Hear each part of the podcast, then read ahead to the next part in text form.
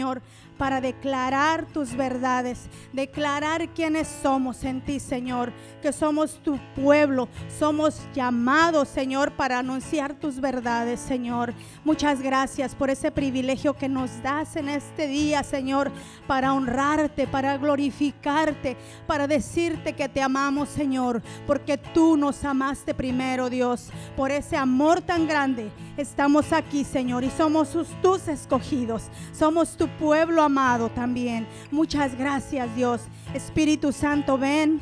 Derrama tu presencia en nuestras vidas, Señor, y que tu nombre sea exaltado hoy, Señor, en este día, Señor, porque tú lo hiciste para eso, para que nosotros te podamos exaltar y te podamos adorar, Señor. Gracias, Espíritu de Dios. Ven, oh, estás aquí tú ya, Señor. Padre, para ministrar cada vida, cada corazón, Señor. En el nombre de Jesús, recibe toda la gloria, recibe toda la honra y recibe toda la alabanza. Te amamos, Espíritu Santo. Aleluya, gloria a Dios. ayúdenme, hermanos, ayúdenme a cantar, amén.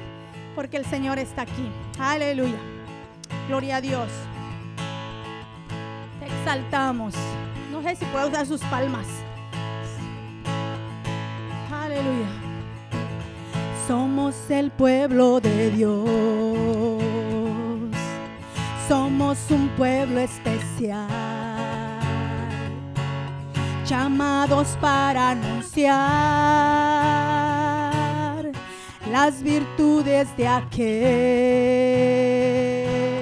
que nos llamó a su luz.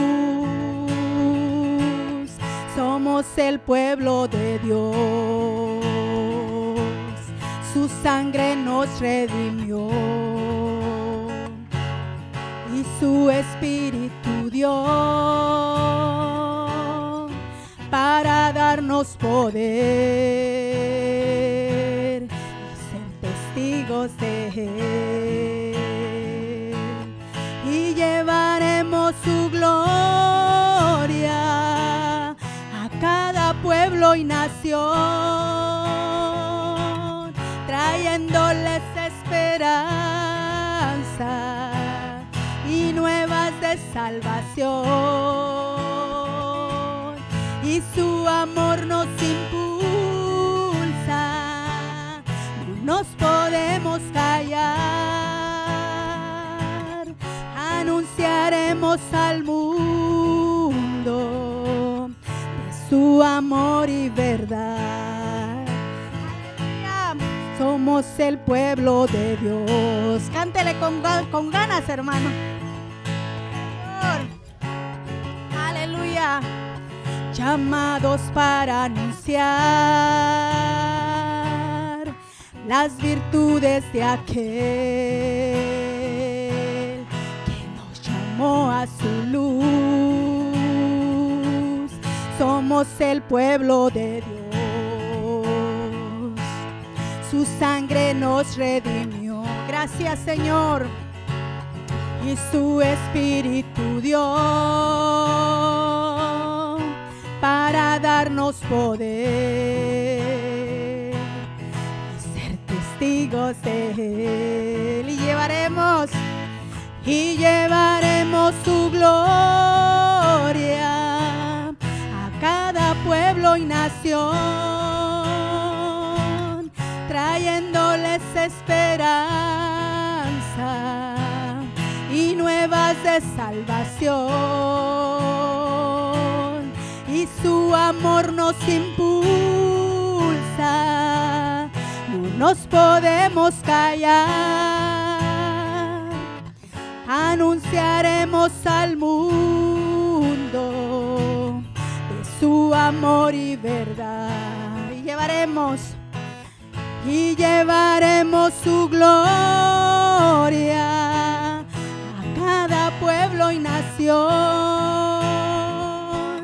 trayéndoles esperanza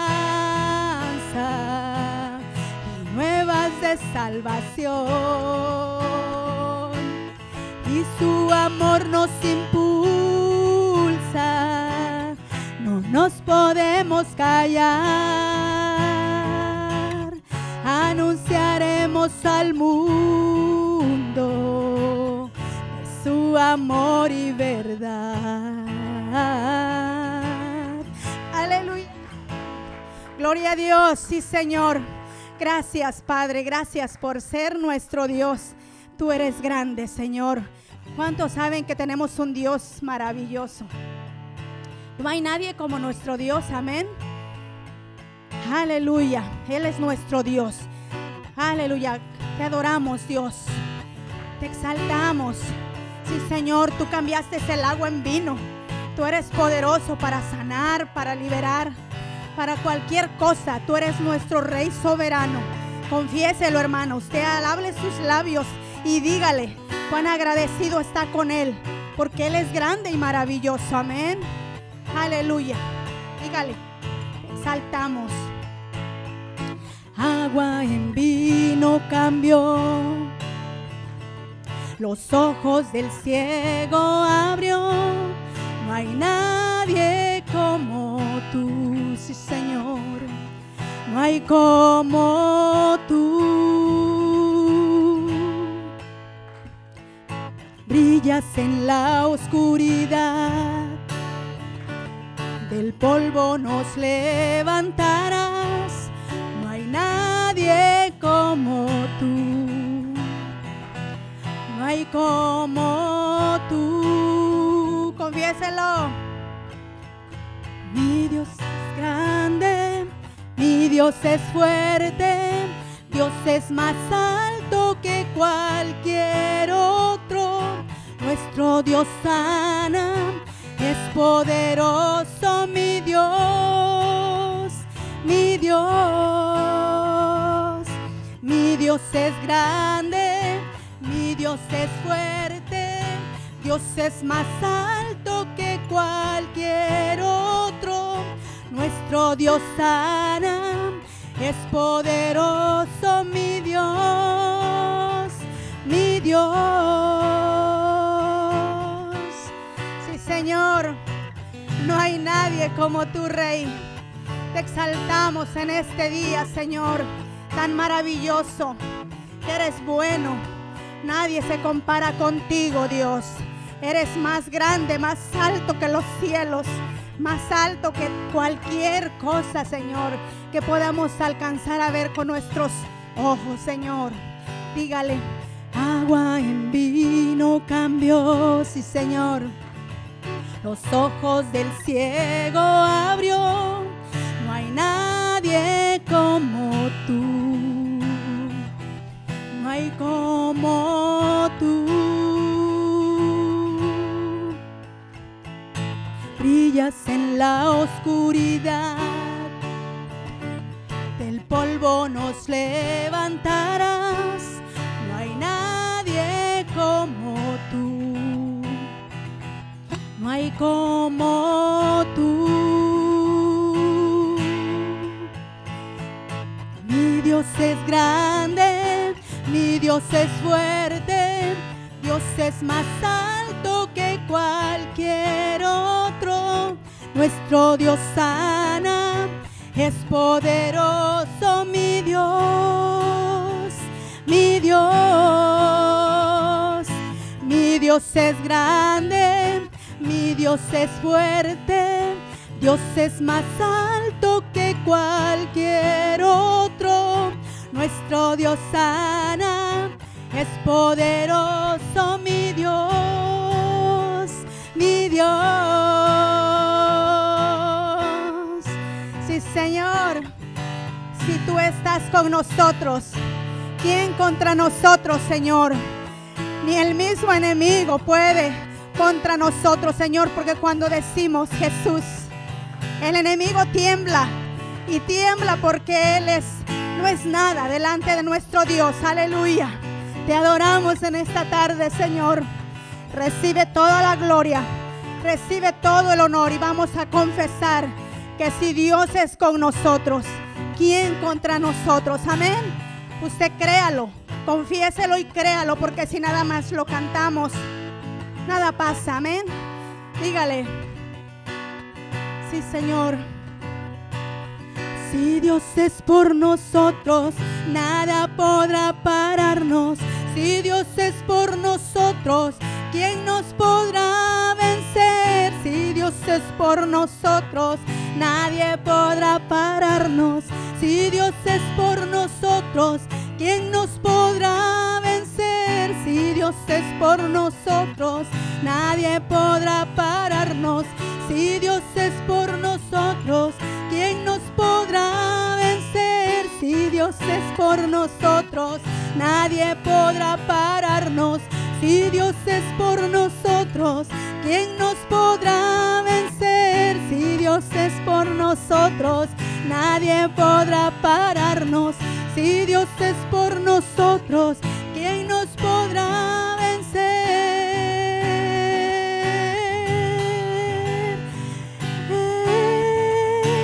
Dígale, mi Dios es grande, mi Dios es fuerte, Dios es más alto que cualquier otro. Nuestro Dios sana, es poderoso mi Dios, mi Dios. Mi Dios es grande, mi Dios es fuerte, Dios es más alto que cualquier otro. Nuestro Dios sana, es poderoso mi Dios, mi Dios. Sí, Señor, eres grande, eres bueno, Señor, recibe, recibe el honor, Señor. Porque no hay otro como tú, Señor, en este día y siempre. Señor, tú eres el mismo de ayer, hoy y siempre. Señor, si tú estuviste con Moisés, estuviste con esos hombres de tuyo, Señor, que tú escogiste. Estás con nosotros, Señor. Muchas veces podemos tener, tener temores, podemos tener cualquier, cualquier cosa, Señor, que nos estorbe, Señor. Pero si tú vas adelante, tú estás con nosotros, Dios. Gracias. Queremos derramar nuestra vida en esta tarde delante de ti, Señor. Nos queremos rendir, Señor, o nos rendimos a ti, Padre, porque tú eres nuestro Dios maravilloso. Eres nuestro Dios que nos alcanzó, Señor. Por eso estamos tan agradecidos, Señor, contigo, porque tú nos alcanzaste y moriste por nosotros, Padre. Muchas gracias. Gracias por tu fidelidad, Señor. Gracias porque no hay lugar, no hay otro lugar mejor que estar en tu presencia, Señor. Ahí a los pies tuyos, Señor, a los pies de Cristo. Padre, que tú seas nuestra prioridad, Señor, en nuestra vida. Así como en nuestro hermano, nuestro pastor ha venido predicando, Señor, día, domingo tras domingo, Señor, que quien es, Él está en primer lugar. Padre, que tú seas, que tú nos enseñas a cada día, Señor, con tu palabra, quién debe de ser y eres tú. Ayúdanos, Dios, a serte fieles. Por eso queremos estar aquí, Señor, a tus pies, porque no hay otro lugar mejor que tu presencia, Espíritu Santo, en la que nos llena, nos protege, nos guía. Gracias, Dios, te exaltamos.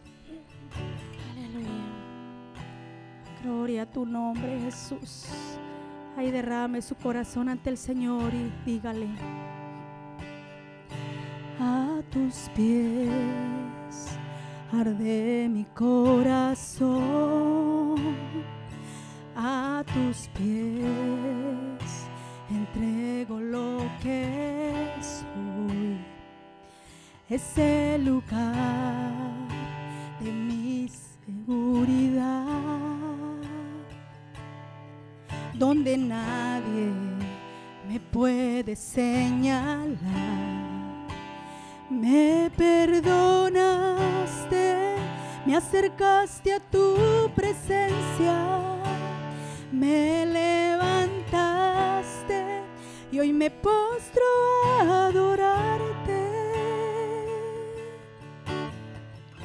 No hay lugar más alto, más grande que estar a tus pies, que estar a tus pies. No hay lugar más alto, más grande que estar a tus pies, que estar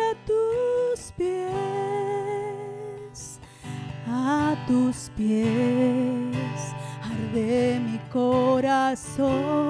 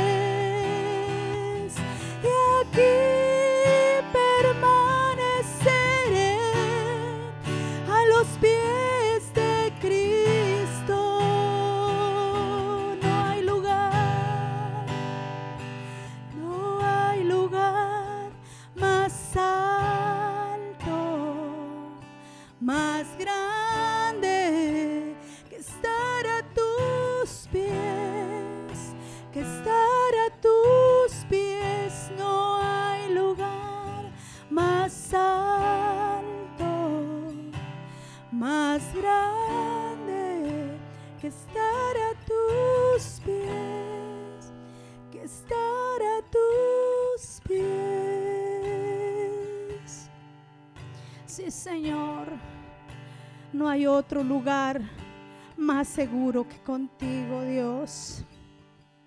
Te honramos, Jesús, te honramos. Gracias por ser tan bueno. Gracias porque tú eres bueno y maravilloso, Señor. Gracias por tu preciosa presencia, Señor, en este lugar. Te amamos, Espíritu Santo, te amamos. Creemos que tú estás ministrando nuestra vida, nuestro corazón, Señor. Tú eres bueno, tú eres digno de honor, digno de gloria, digno de toda alabanza, Señor. Te exaltamos en esta hora y creemos en tus promesas, Jesús. Creemos que tú eres nuestro Dios. Por eso queremos levantar nuestras manos a ti creyendo que tu presencia llena nuestras vidas. Llena nuestro corazón de ti, Señor. Gracias, Padre. Recibe toda la gloria. Recibe toda la honra, mi Rey, en el nombre de Jesús. Creo en ti, Jesús. Dígale, en lo que harás.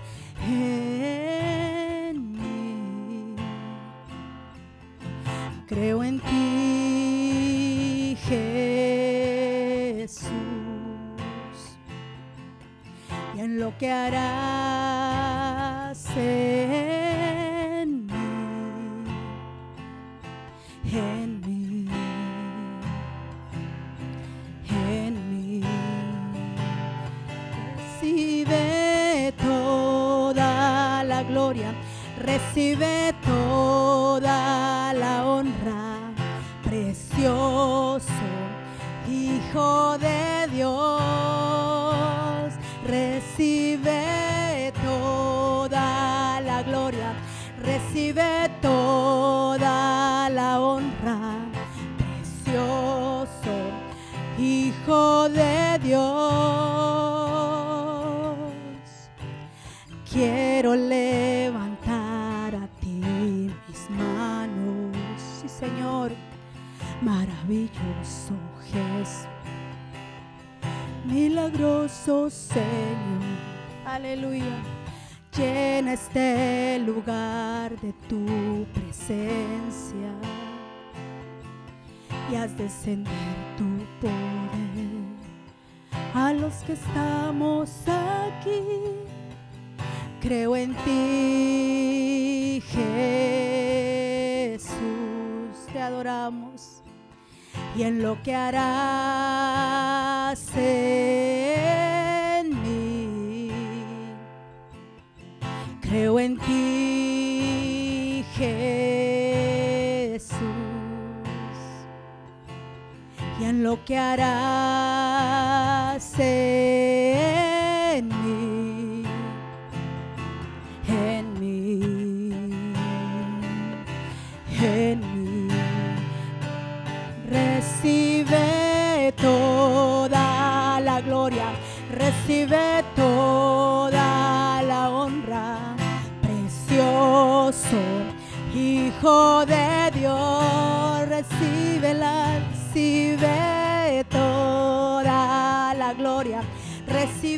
toda la honra, precioso Hijo de Dios, dígale, recibe toda la gloria, recibe toda la honra, precioso Hijo de Dios,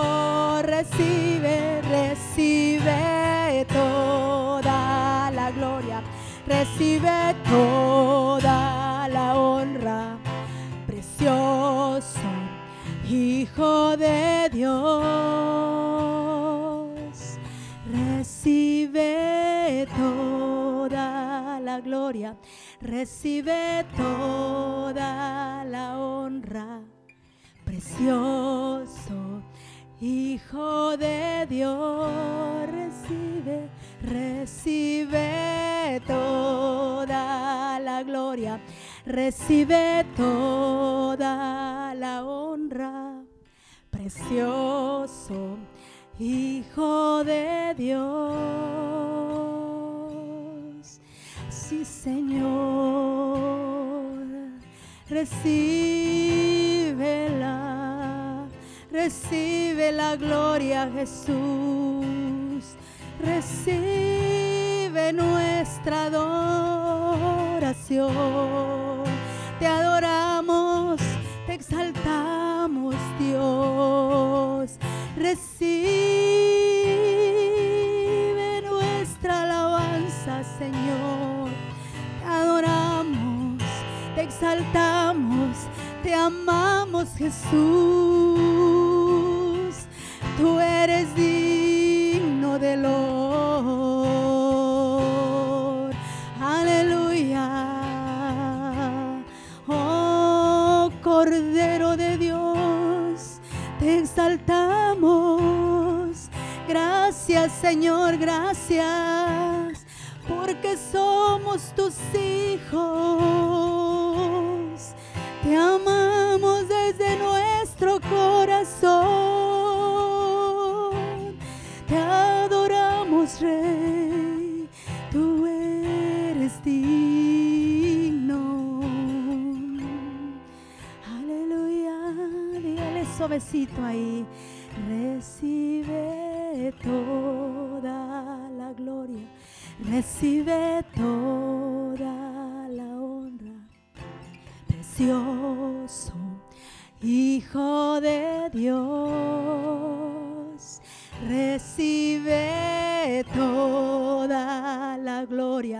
recibe toda la honra, precioso Hijo de Dios. Sí, Señor, recibe el honor, Señor, recibe Recibe estos aplausos de tu pueblo, Señor. Recibe el honor, porque tú lo mereces, Dios. Tú lo mereces. Eres nuestro Dios bendito por siempre.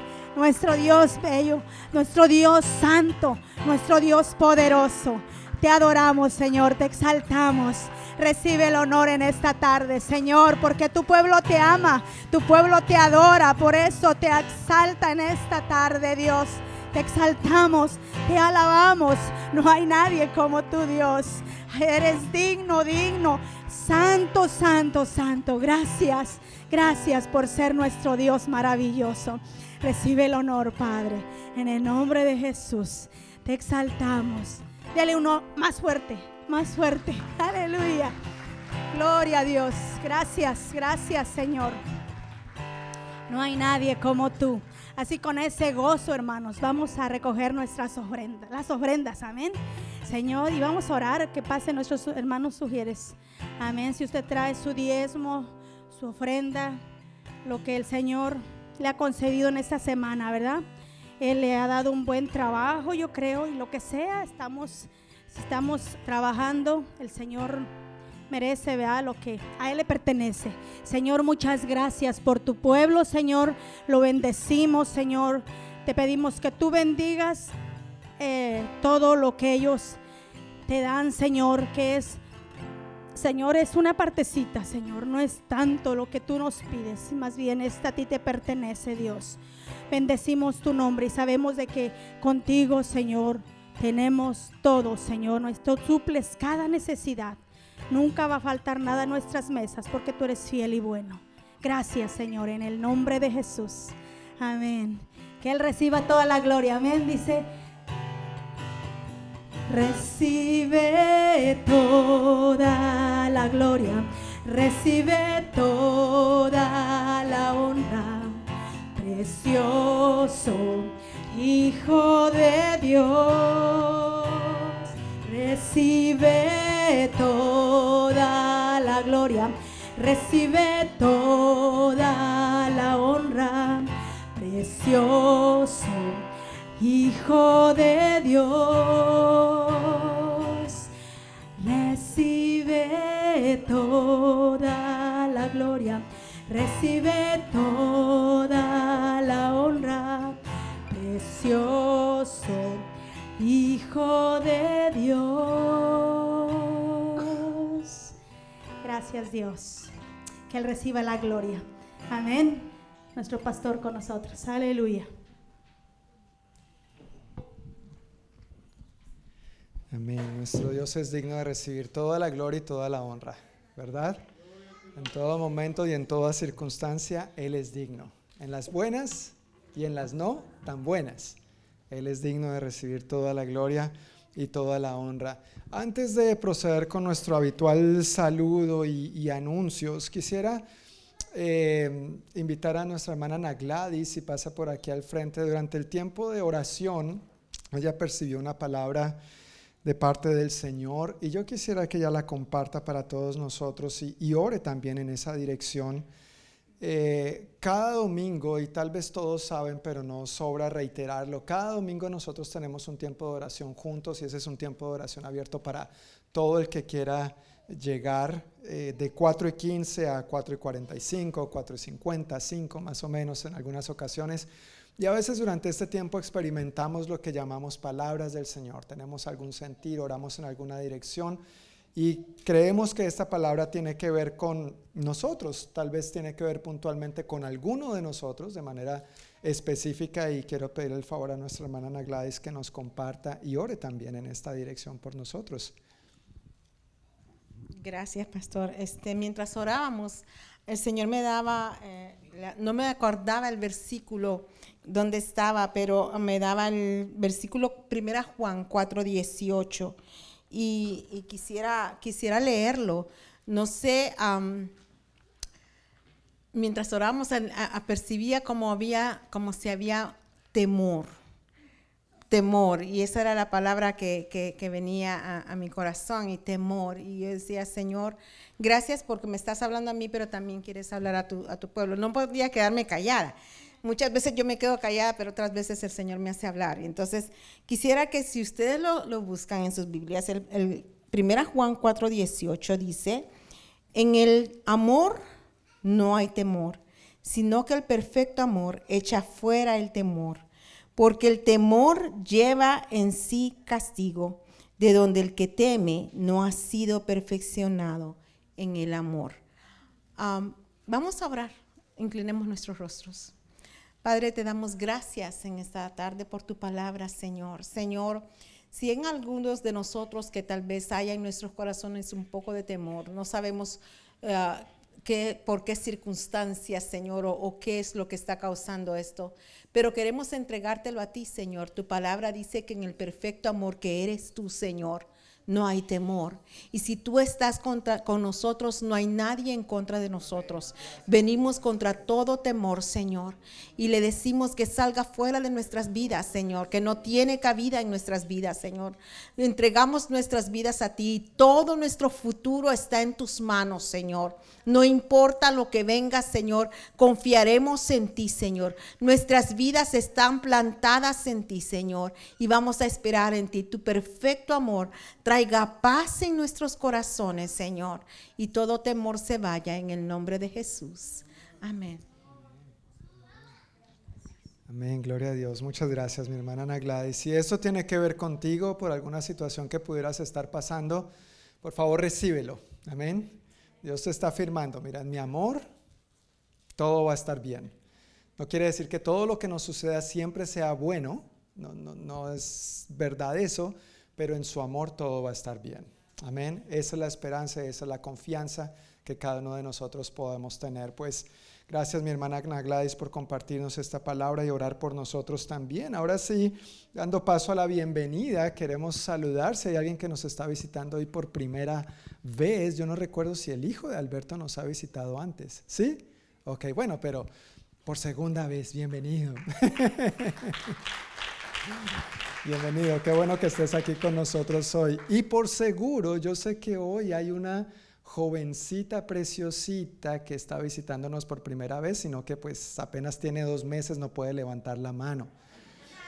Pero hoy está cumpliendo dos meses Daniel Capri Carrillo Ramírez, que está allá en el fondo. Y por supuesto nuestra queridísima Elisa, que desde antes de dar a luz ya obviamente no había podido asistir al servicio, pero qué bueno familia que estén hoy aquí qué bendiciones. Ya eventualmente pues dedicaremos a la bebé, ¿no es cierto? Dedicaremos, haremos esta presentación de Daniel Capri al Señor, pero qué, qué bueno que estén aquí, qué bueno conocerla en vivo y en directo y ya no solo en fotos. No, no solo en fotos. Y el jovencito Noé está de visita en México lindo, ¿no? Ok, bueno, está bien. Ok, pues afuera, tal vez cuando estaban entrando, vieron una mesa con varias cosas allá.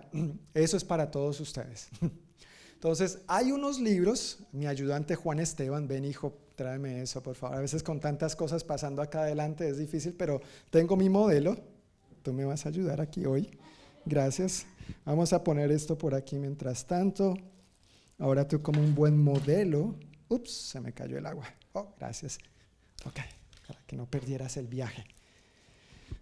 Este libro que Juan está exhibiendo, que se llama The Promise of the Father, la promesa del Padre, es para nosotros. Es un regalo de nuestro anterior pastor, Steve Shell. Él lo escribió. Él, como bien saben, si llevas aquí un tiempo, él es un excelente maestro de la palabra, ha escrito varios libros. Y uno de sus más recientes libros es este. No está en español todavía, esperamos tenerlo en español en algún momento. Pero si tú lees inglés, y creo que la mayoría aquí lee en inglés, o si crees que sería de bendición para alguien que conoces, puedes tomar uno, uno por familia, por favor de cada uno de los que está allá afuera en, la mesa. Y es un regalo, es gratis, no cuesta nada. Entonces, si alguien está al lado de la mesa diciendo son 10 dólares, dile no, no, no, es, es gratis, es gratis. Ya dijeron desde el púlpito que era gratis. Entonces está este libro y lo otro que recibimos, gracias mi amor, y lo otro que recibimos esta semana fue esto otro, joven caballero, ayúdame con esto por favor. Sí, y la bolsa verde también fue esto. Eh, alguien nos contactó de un periódico hispano en la ciudad de Seattle que se llama El Siete Días. Yo no sé si ustedes han escuchado esto, para mí fue la primera vez escuchando esto. Y ellos habían recibido un montón de eh, pruebas caseras para coronavirus y otro paquete con actividades para los niños.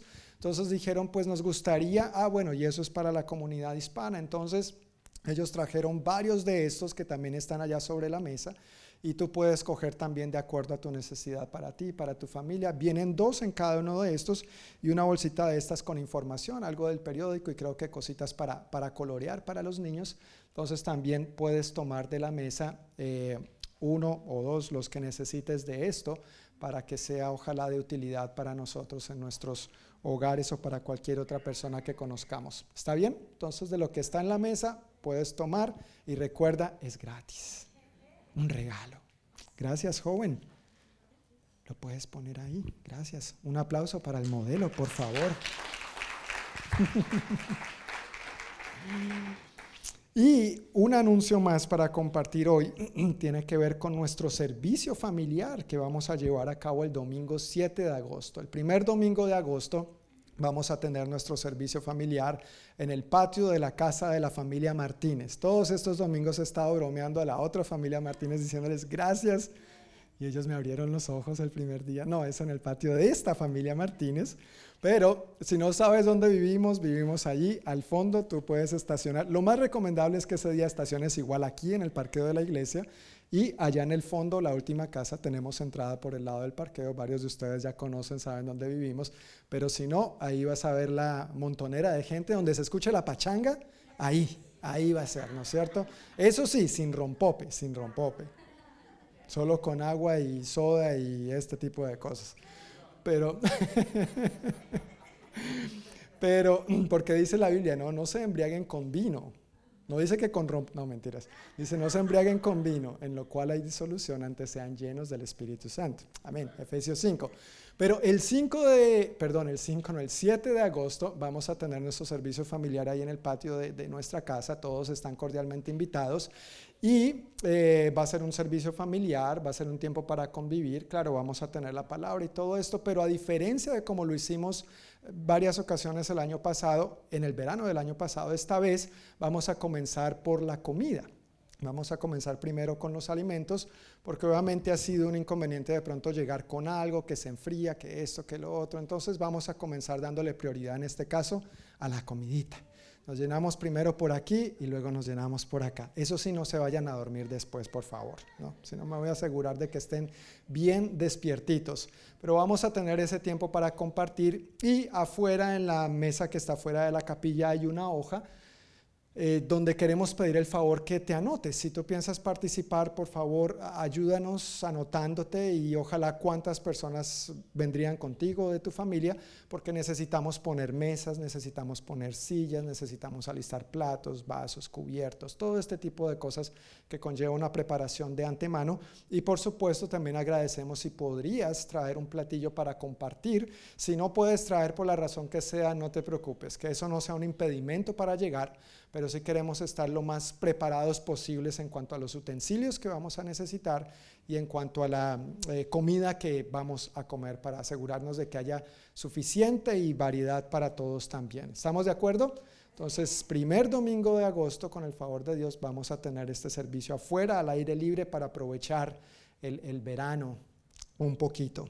Ok, pues con estos anuncios, eh, los chiquitines de 3 a 11 años pueden pasar a su clase de escuela dominical. Hoy van con tía Majaya con Sofía de la Torre y con Sarita Martínez. Entonces, chicos entre 3 y 11 años pueden dirigirse a su clase de escuela dominical.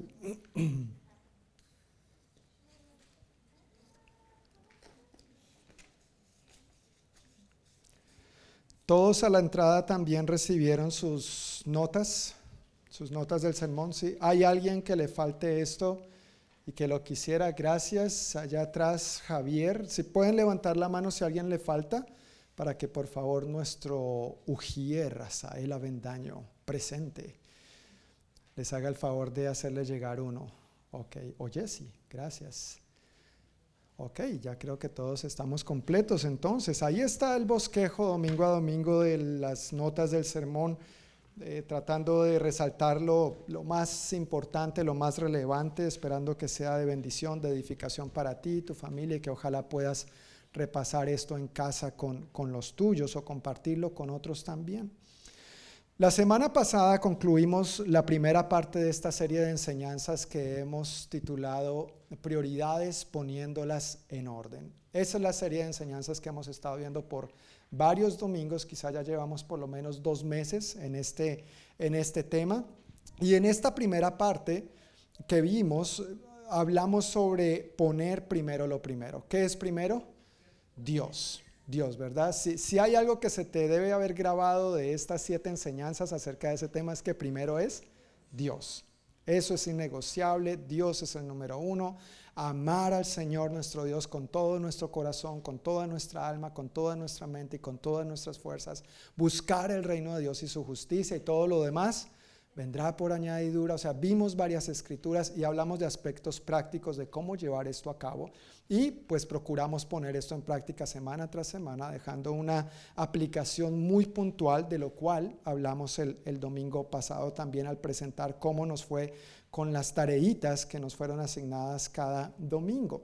Ahora, cuando nosotros ponemos o escogemos a Dios primero por encima de todo lo demás, cuando intencionalmente decidimos darle a Dios el lugar que le corresponde en nuestra vida, entonces todas las demás piezas empiezan a encajar en su lugar. Esta imagen que tenemos ahí, o que he querido diseñar, perdón, dale para atrás, gracias. Esta imagen que he querido diseñar, como pueden ver, tiene como unas piezas de qué? De rompecabezas.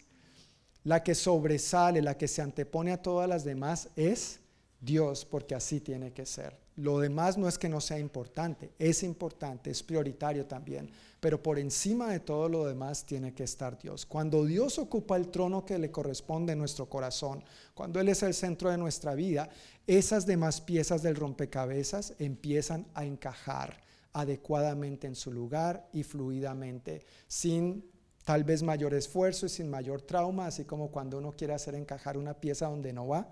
¿Alguna vez te ha pasado jugando, armando un rompecabezas? Tú dices, esa pieza va ahí, esa pieza tiene que ir ahí. Si es preciso, le das, le das, y al fin de cuentas te das cuenta de que no iba, ¿no es cierto? Porque a veces uno quiere hacerlo a su manera, y con las prioridades pasa lo mismo. Queremos hacerlo a nuestra manera en lugar de decir, Dios, aquí está mi corazón y que de allí se desprenda todo lo demás.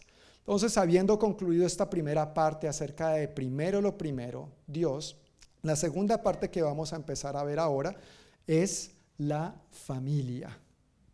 ¿Qué es? La familia. ¿Es importante la familia? Muy importante. ¿Debe ser una prioridad la familia? Por supuesto que sí, debe ser una prioridad, por encima inclusive de lo demás que vamos a estar viendo, no de Dios, pero por encima de lo demás que vamos a estar viendo, debe estar la familia. En esta tarde quiero compartir tres aspectos respecto a este tema. Uno es, la familia fue creada por Dios. Lo segundo es, la familia es una prioridad. Y el tercero es, la familia tiene su lugar.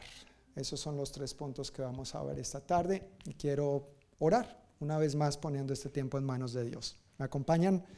Que Dios nos hable, que Dios nos dirija, que Dios nos bendiga.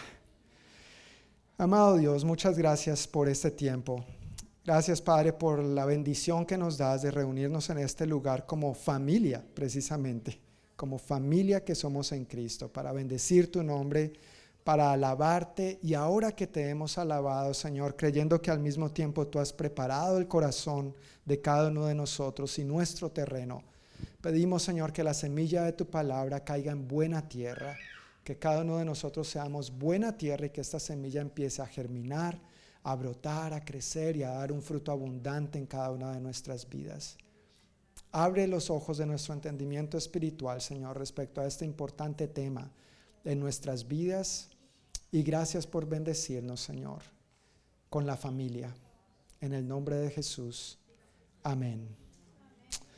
Amén. Bueno, el primer punto tiene que ver con que la familia fue creada por Dios. ¿Estamos de acuerdo con esto? Yo espero que sí, pero si no, hay algunos argumentos obviamente que quiero compartir para darnos cuenta que, que así es. Ahora, cuando uno busca la definición de familia en información general, se encuentra uno con una información interesante al respecto. Yo consulté algunas fuentes y el resultado de la definición de palabra familia es bien diverso en realidad. Una de estas fuentes que encontré está en Wikipedia, por ejemplo. ¿Han escuchado de Wikipedia? Sí, se han escuchado esto. a veces uno hace búsquedas online y uno de los primeros artículos que salen es wikipedia.com. Bueno, Wikipedia tiene un artículo bien extenso, traté de resumirlo en tres líneas, que dice, no hay un consenso sobre la definición de familia. Eso es lo primero que arranca diciendo Wikipedia. No hay un consenso, o sea, no estamos de acuerdo en cuanto a, a lo que es la familia. La familia nuclear fundada en la unión entre un hombre y una mujer, es el modelo principal de familia como tal y la estructura difundida mayormente en la actualidad. Ahora, además de esto, Wikipedia menciona ocho diferentes tipos de familia. Entonces, si tú pensabas que hay una, Wikipedia menciona ocho y es probable que, que hayan más. Luego, en el diccionario, se define familia como grupo de personas emparentadas entre sí que viven juntas o en lugares diferentes y especialmente el formado por el matrimonio y los hijos. Pero no aclara qué tipo de matrimonio tampoco, ¿no es cierto? O sea, es bien ambiguo, da, la opción para interpretarlo como uno quiera. Y, por supuesto, no podía faltar el sabelotodo Google ¿no es cierto? O como un pastor muy querido que conocemos le dice el apóstol Google. ¿Qué dice Google al respecto acerca de familia? Dice, grupo de personas formado por una pareja, normalmente unida por lazos legales o religiosos, no dice qué tipo de pareja tampoco, que convive y tiene un proyecto de vida en común, y sus hijos cuando los tienen. Todas estas tres definiciones que acabamos de ver son muy ambiguas, en cierto sentido podrían ser aceptables, suenan bien de primera mano, pero hay diferentes conceptos de familia que aunque son aceptados cultural o socialmente, no necesariamente quiere decir que es bíblico, ni que es como Dios lo creó. El concepto de familia, claramente diseñado por el arquitecto de la familia, realmente trasciende los tiempos y las culturas, trasciende lo que la sociedad, lo que Google, lo que Wikipedia, lo que el diccionario define, porque Dios ya lo ha establecido de antemano. Él fue quien lo creó, Él fue quien lo diseñó, Él es el arquitecto, Él es el autor y es lo que Él dice, lo que a nosotros como sus hijos nos debe interesar y debemos procurar eh, seguir adelante en esta dirección.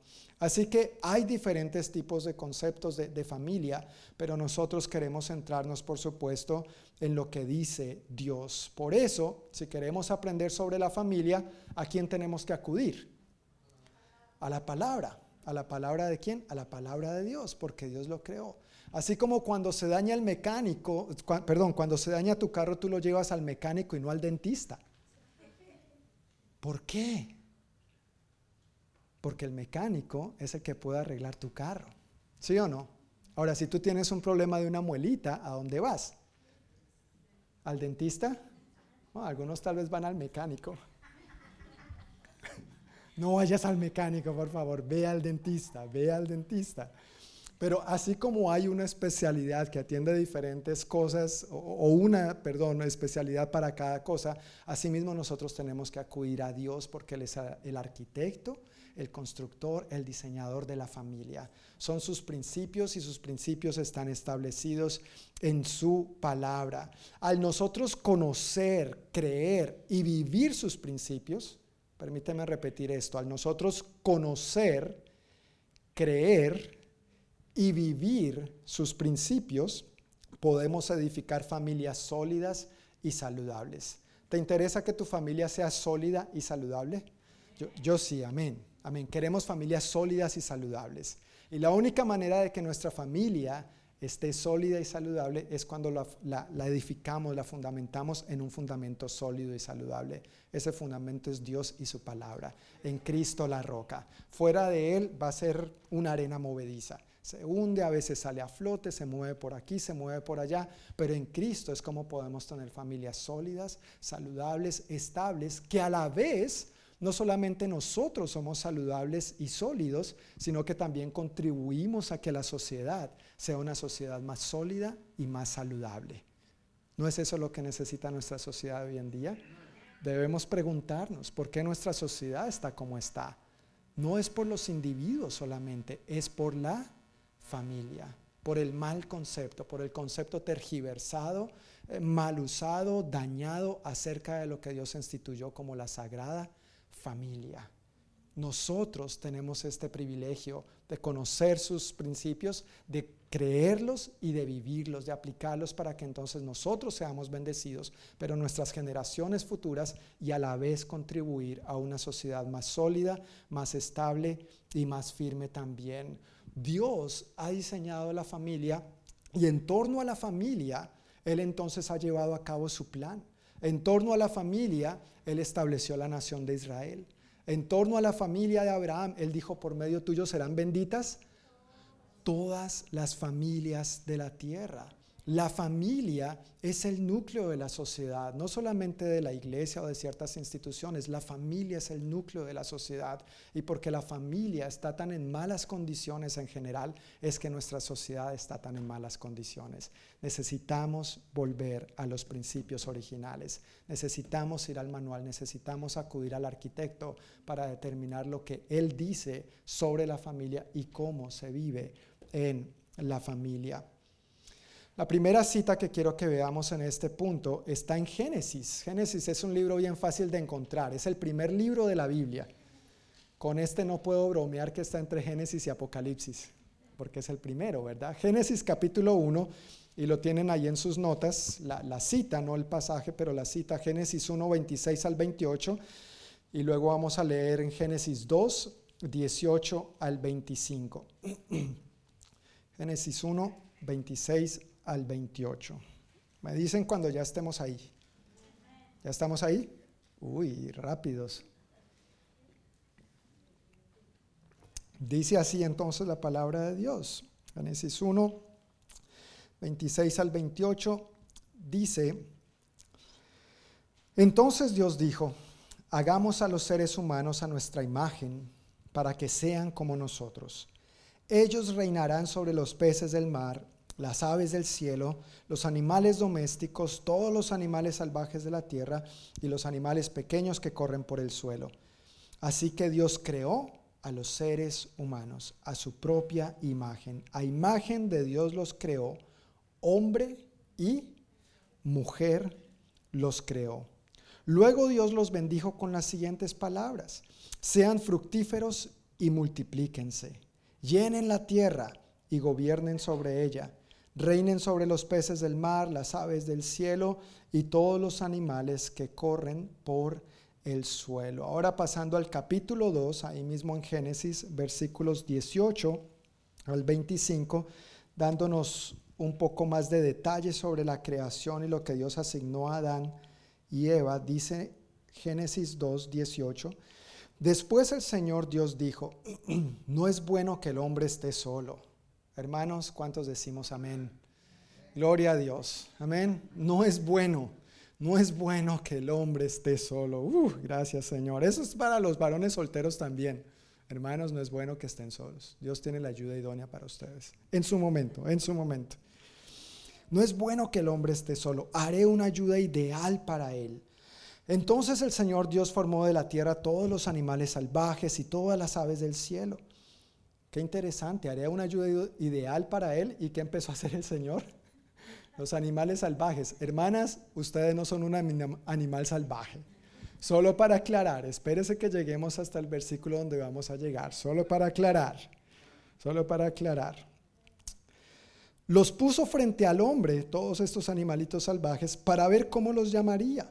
Y el hombre escogió un nombre para cada uno de ellos.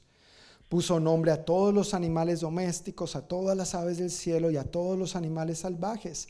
Pero aún no había una ayuda ideal para él. Entonces el Señor Dios hizo que el hombre cayera en un profundo sueño. Mientras el hombre dormía, el Señor Dios le sacó una de sus costillas y cerró la abertura. Entonces el Señor Dios hizo de la costilla, ¿a quién? A una mujer. A una hermosa mujer. Sí, amén, a una hermosa mujer. Y la presentó al hombre.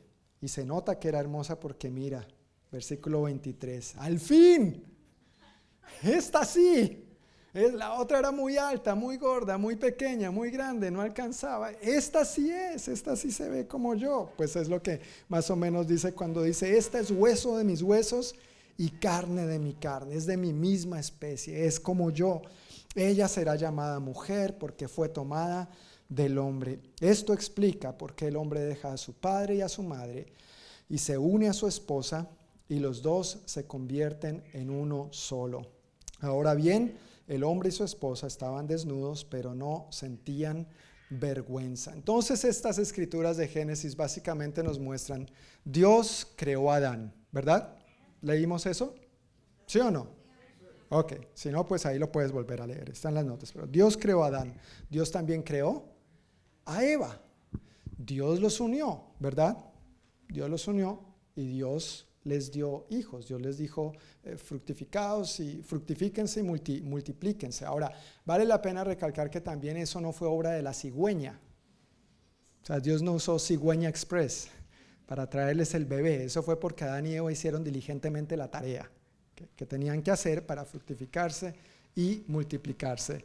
Un cuento chistoso que hace mi esposa de cuando ella era niña es que siendo hija única todavía, antes de tener sus otras hermanas, eh, decía a los papás, yo quiero un hermanito, yo quiero un hermanito. Y los papás, no, pero ¿cómo hacemos? ¿Hermanito de dónde? ¿no? De eso que a veces los hijos lo cogen uno fuera de base, uno cómo les explica el asunto, ¿no es cierto?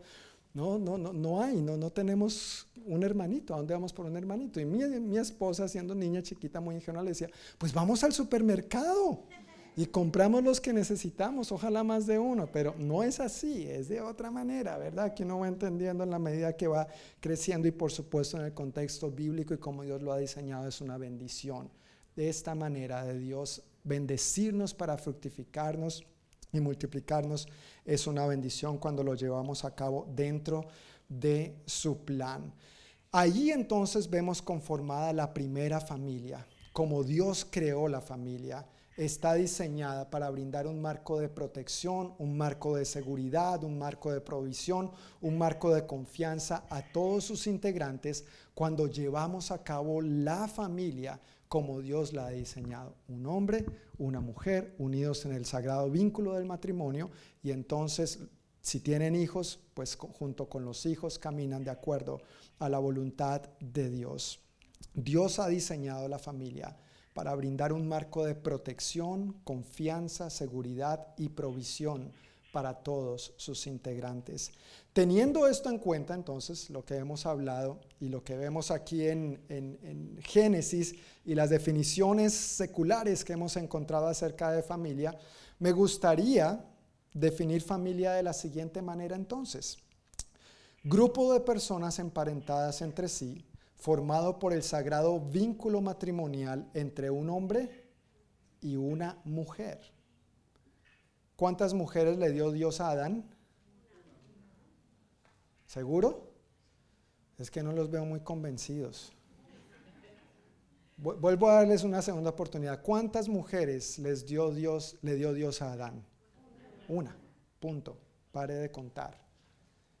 Amén. ¿Cuántos hombres les dio a Eva? Le dio a Eva. Uno. Adán. Pare de contar.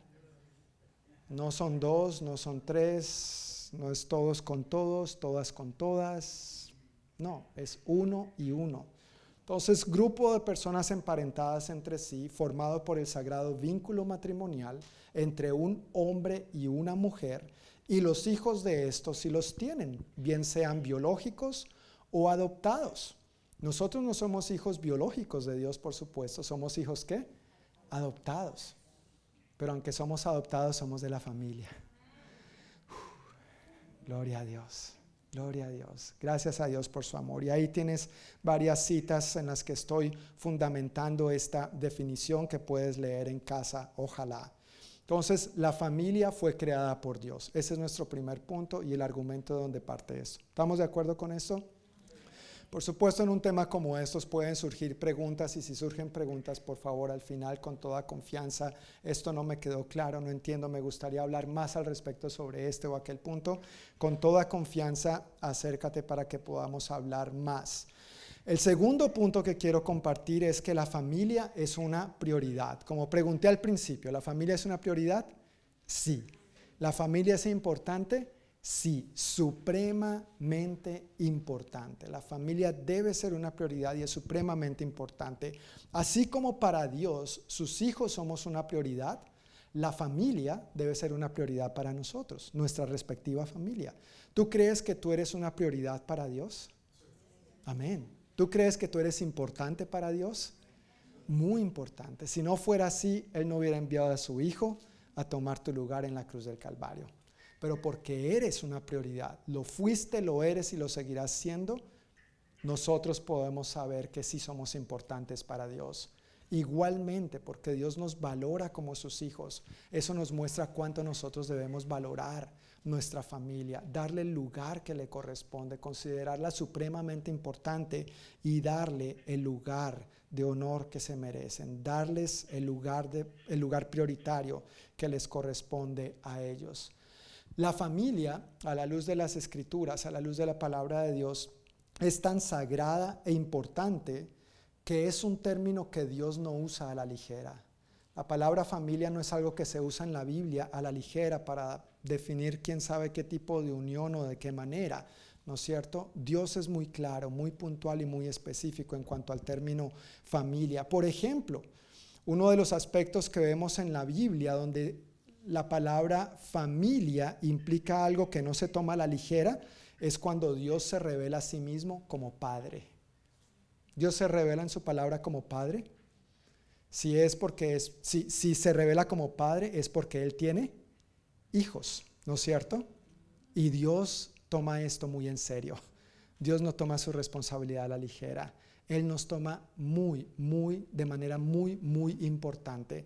Varias escrituras tienes ahí en tus notas, no, no vamos a leer todo esto, pero solamente para darle una pasadita, en Juan 3:16, por ejemplo, este famoso versículo, yo sé, no menciona la palabra Padre por ningún lado, pero ¿qué dice Juan 3:16?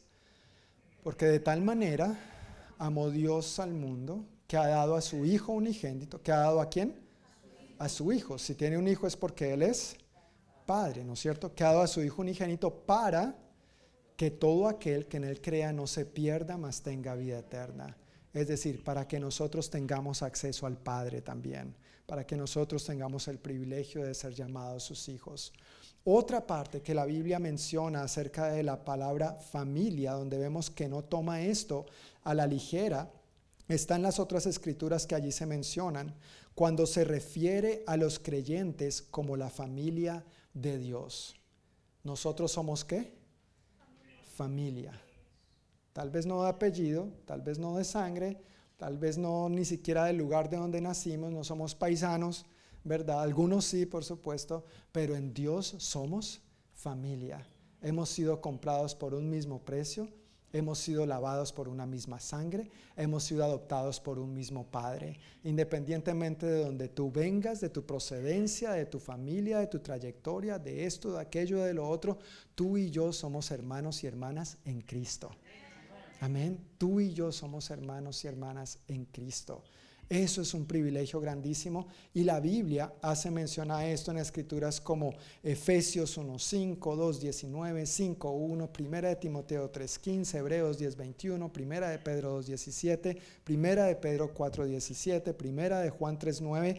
Todas esas son algunas referencias a Dios como Padre y a los creyentes como la familia de Dios. Por lo tanto, la familia es algo que nosotros tampoco debemos tomar a la ligera. La familia es algo que debemos asumir con toda responsabilidad y debe ser igualmente sagrada e importante para nosotros como lo es para Dios. Amén. La familia debe ser igual de importante y sagrada para nosotros como lo es para Dios. En otras escrituras, como en Efesios capítulo 5 y 6, nos habla acerca de la importancia del trato correcto entre el esposo y la esposa, la importancia de que los hijos honren a sus padres, la importancia de que los padres críen bien a sus hijos. Tal vez esta escritura sí debemos leerla. En un sentido, no quería leerla, ya les voy a decir por qué. Es porque en torno a esas escrituras, las de Efesios, es que vamos a basar las enseñanzas de los siguientes domingos. Entonces no te lo pierdas. Si quieres saber más sobre la importancia del trato correcto entre el esposo y la esposa, la importancia de que los hijos honren a sus padres, la importancia de que los padres críen bien a sus hijos, por favor no te pierdas los próximos domingos, porque eso es lo que vamos a estar hablando, basados en Efesios 5, 21 a capítulo 6, versículo 4. Si tienes esta escritura, puedes seguir la lectura conmigo, donde dice, es más, sométanse unos a otros por reverencia a Cristo. Para las esposas, eso significa sométase cada una a su marido como al Señor, porque el marido es la cabeza de su esposa, como Cristo es cabeza de la iglesia. Él es el salvador de su cuerpo, que es la iglesia. Así como la iglesia se somete a Cristo, de igual manera la esposa debe someterse en todo a su marido. Para los maridos, eso significa, ame cada uno a su esposa tal como Cristo amó a la iglesia. Él entregó su vida por ella a fin de hacerla santa y limpia al lavarla mediante la purificación de la palabra de Dios. Lo hizo para presentársela a sí mismo como una iglesia gloriosa, sin mancha, ni arruga, ni ningún otro defecto. Será, en cambio, santa e intachable. De la misma manera, el marido debe amar a su esposa como ama a su propio cuerpo. Pues un hombre que ama a su esposa en realidad demuestra que se ama a sí mismo. Nadie odia a su propio cuerpo, sino que lo alimenta y lo cuida, tal como Cristo lo hace por la iglesia y nosotros somos miembros de su cuerpo. Como dicen las escrituras, el hombre deja a su padre y a su madre y se une a su esposa y los dos se convierten en uno solo. Eso es un gran misterio, pero ilustra la manera en que Cristo y la iglesia son uno. Por eso les repito, cada hombre debe amar a su esposa como se ama a sí mismo y la esposa debe respetar a su marido. Hijos, si los hijos pensaban que se iban a escapar de esta, no, Señor. Aquí viene. Y todos somos hijos en un sentido, ¿verdad? Obedezcan a sus padres porque ustedes pertenecen al Señor. Pues esto es lo correcto.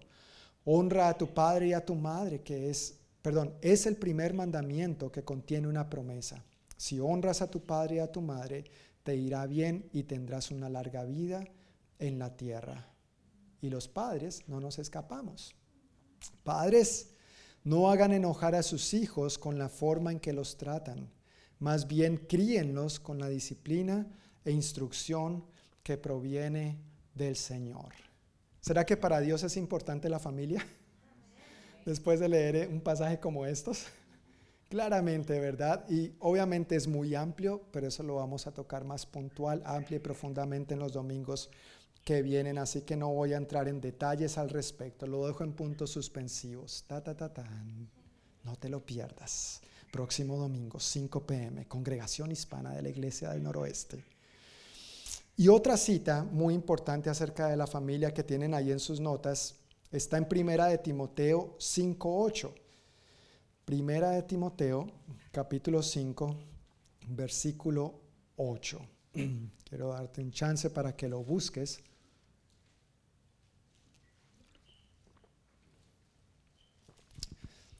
Primera de Timoteo, capítulo 5. El apóstol Pablo le está dando a Timoteo, su discípulo Timoteo, varias, varias instrucciones acerca de cómo se debe manejar, administrar, cuidar la iglesia de Dios. Y viene hablando del asunto de las viudas, lo cual en un sentido había convertido, se había convertido en un problema porque algunas pareciera que quisieran aprovecharse de los beneficios que la iglesia podría dar en ese sentido. Así que el apóstol Pablo entra a tocar estos detalles muy puntualmente, pero en el versículo 8 llega algo que tiene que ver con la familia de manera específica. Dice primera de Timoteo 5:8, Aquellos que se niegan a cuidar de sus familiares, especialmente los de su propia casa, han negado la fe verdadera y son peores que los incrédulos. ¡Auch! ¿Es importante la familia? Es bien importante. Hay que proveer para la familia. Y el término no implica solo la provisión de lo material o los recursos financieros. Habla de atender adecuadamente a la familia. Habla de cuidar, brindar cuidado, atención y provisión a la familia. Por eso, como dije hace rato, como Dios ha diseñado la familia, Él la ha creado para brindar un marco de protección, confianza, seguridad y provisión a todos sus integrantes y vemos bien definido de parte de Dios el rol del esposo, el rol de la esposa, el rol de los padres frente a los hijos, el rol de los hijos frente a los padres y este aspecto del cuidado integral que nosotros debemos tener por nuestras propias familias. No solo lo material, no solo lo financiero, no, no solo lo físico, pero también lo espiritual y lo emocional. Dios vela por el bienestar nuestro de manera integral. ¿Sí o no? Dios se interesa no solamente por tu espíritu, Dios se interesa de que tú estés bien integralmente. Gloria a Dios. A Él le interesamos bien en todo el sentido, perdón, a Él le interesa nuestro bienestar en todo el sentido de la palabra. Es una de las implicaciones de la palabra hebrea shalom. Paz, bienestar de Dios en todas las áreas de nuestra vida. De igual manera, a nosotros nos debe interesar genuinamente el bienestar de nuestra familia en todas las áreas y no solamente en una ah, sí, son bien fuertes en espíritu, los tengo aguantando hambre. No, no, no, no, no. No, tienen de todo, tienen hasta para tirar dinero al cielo, pero los tengo aguantando en el espíritu. No, hay que manejar un balance en todo esto y por eso es tan importante acudir a lo que Dios nos dice en su palabra. Entonces, Dios creó la familia, ¿estamos de acuerdo? Génesis 1, Génesis 2. Luego vimos que la familia es una prioridad, ¿cierto? Leímos estas escrituras de Efesios. ¿Estamos de acuerdo con esto? Ahora, el tercer lugar, el tercer lugar, el tercer punto, la familia tiene su lugar. La familia tiene su lugar. Tal vez esta es la parte que más me voy a centrar en este sermón de hoy. En varias oportunidades yo he tenido conversaciones con personas, con padres, puntualmente papá, mamá o con los, dos, con, los dos acerca de las familias. Y bueno, llega el punto donde eh, me dicen muy, eh, con mucha certeza, con mucha seguridad y de una buena manera, no es algo que estoy criticando para nada, me dicen, para mí la familia es lo primero. ¿Has escuchado esto en algún momento? para mí, la familia es lo primero. Bueno, ya estamos viendo que primero tiene que ser quién? Dios. Entonces, ya sabes para dónde va el agua al molino, ¿verdad? Para mí la familia es lo primero, para mí la familia es lo más importante. Yo he escuchado a varias personas diciéndome esto, tal vez tú y yo hemos dicho esto también, no, para mí la familia es lo número uno, es por quienes vivo, es por quienes respiro, es para quienes trabajo, busco su bienestar, esto, lo otro, y eh, todo tiene buenas intenciones, todo tiene muy buenas intenciones, pero al profundizar un poco más en estas conversaciones con estas personas, me doy cuenta, llego al punto de darme cuenta que se refieren más bien a que trabajan largas jornadas o tienen dos o tres trabajos con el fin de darle a su familia lo que más puedan materialmente hablando.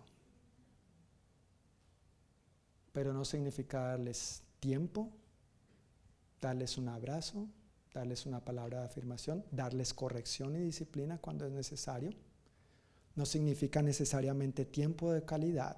Entonces terminan sacrificando a la familia por el trabajo en pro de lo que ellos entienden es lo más importante, la seguridad financiera. ¿Tú sabes qué es lo más importante que podemos dar a nuestra familia? Dios. Porque eso no solamente dura para esta vida, sino para la venidera. Eso es en lo que tenemos que enfocarnos. El resto viene por añadidura. ¿Te acuerdas? Buscad primeramente el reino de Dios y su justicia y todas estas cosas, lo cual incluye lo material, vendrán por añadidura. El pilón, la ñapa, la añadidura. Tenemos que poner a Dios primero. Esta es una perspectiva contradictoria. No, la familia es lo más importante para mí. Mi familia es lo primero. ¿Por qué es una perspectiva contradictoria? Porque muestra que no estamos dispuestos a quitar tiempo de nuestro trabajo para invertir en nuestra familia, pero cuando se trata de Dios, leer la Biblia, orar, congregarnos, testificar, servir, avanzar a los propósitos del reino de Dios en nuestra familia, en nuestra comunidad, en nuestra iglesia, cuando se trata de Dios, ahí sí es más común que estemos dispuestos a quitarle tiempo a Dios, escudándonos en que la familia es lo más importante. Pero al que le decimos Señor y Salvador a este patrón, ahora no tengo tiempo para leer la Biblia, ahora no tengo para pasar tiempo con mi familia, ahora no esto, ahora no aquello, ahora no lo otro.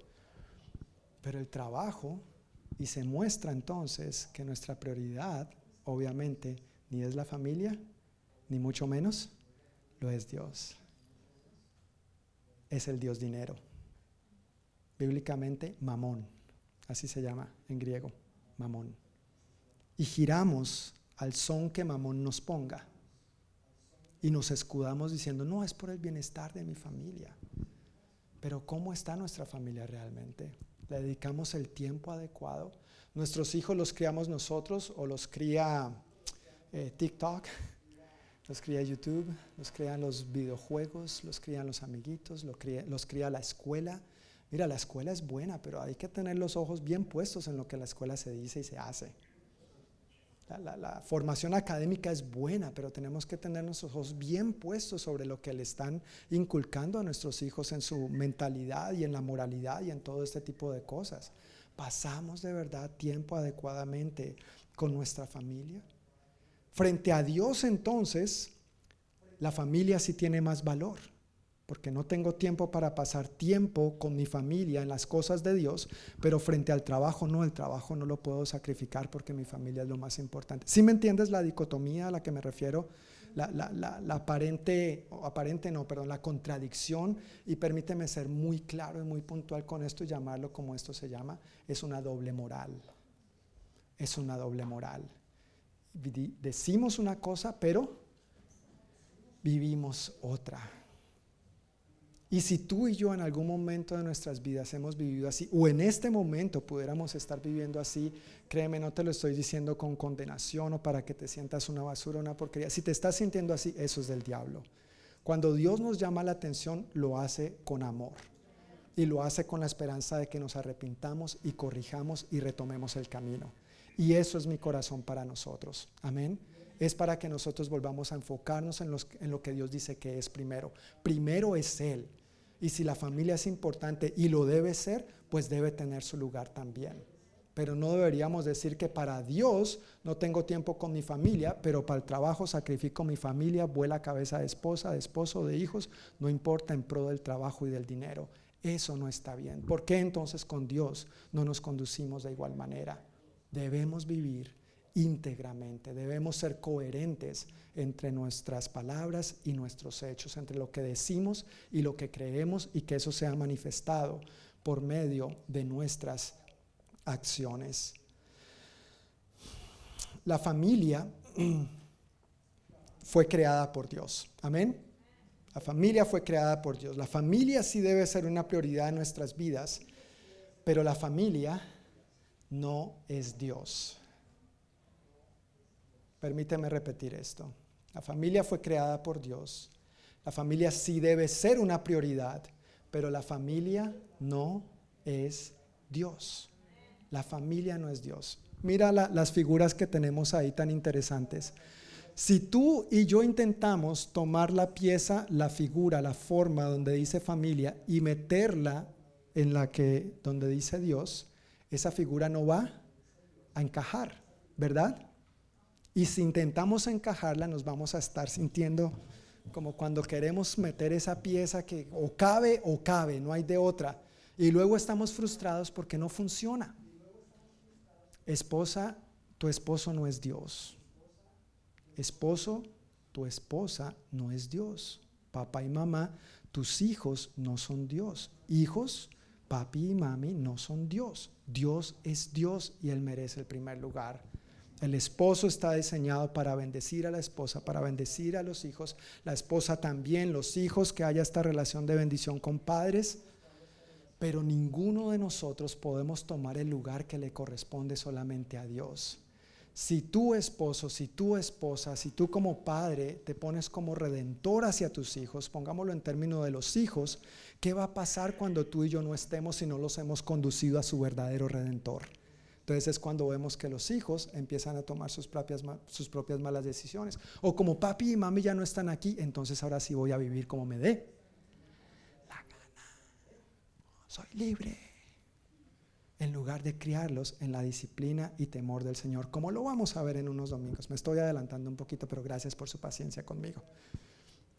Pero no podemos poner a nuestra familia en un lugar que no les corresponde, porque tarde o temprano nos vamos a sentir frustrados, nos vamos a sentir amargados, nos vamos a sentir airados, nos vamos a sentir que esta pieza aquí no encaja. Pero Dios me dijo, claro, Dios dice, pero es que esa es su manera, ese es su orden y es como Él lo ha establecido, no como tú y yo lo queramos, no como tú y yo lo consideremos buenos.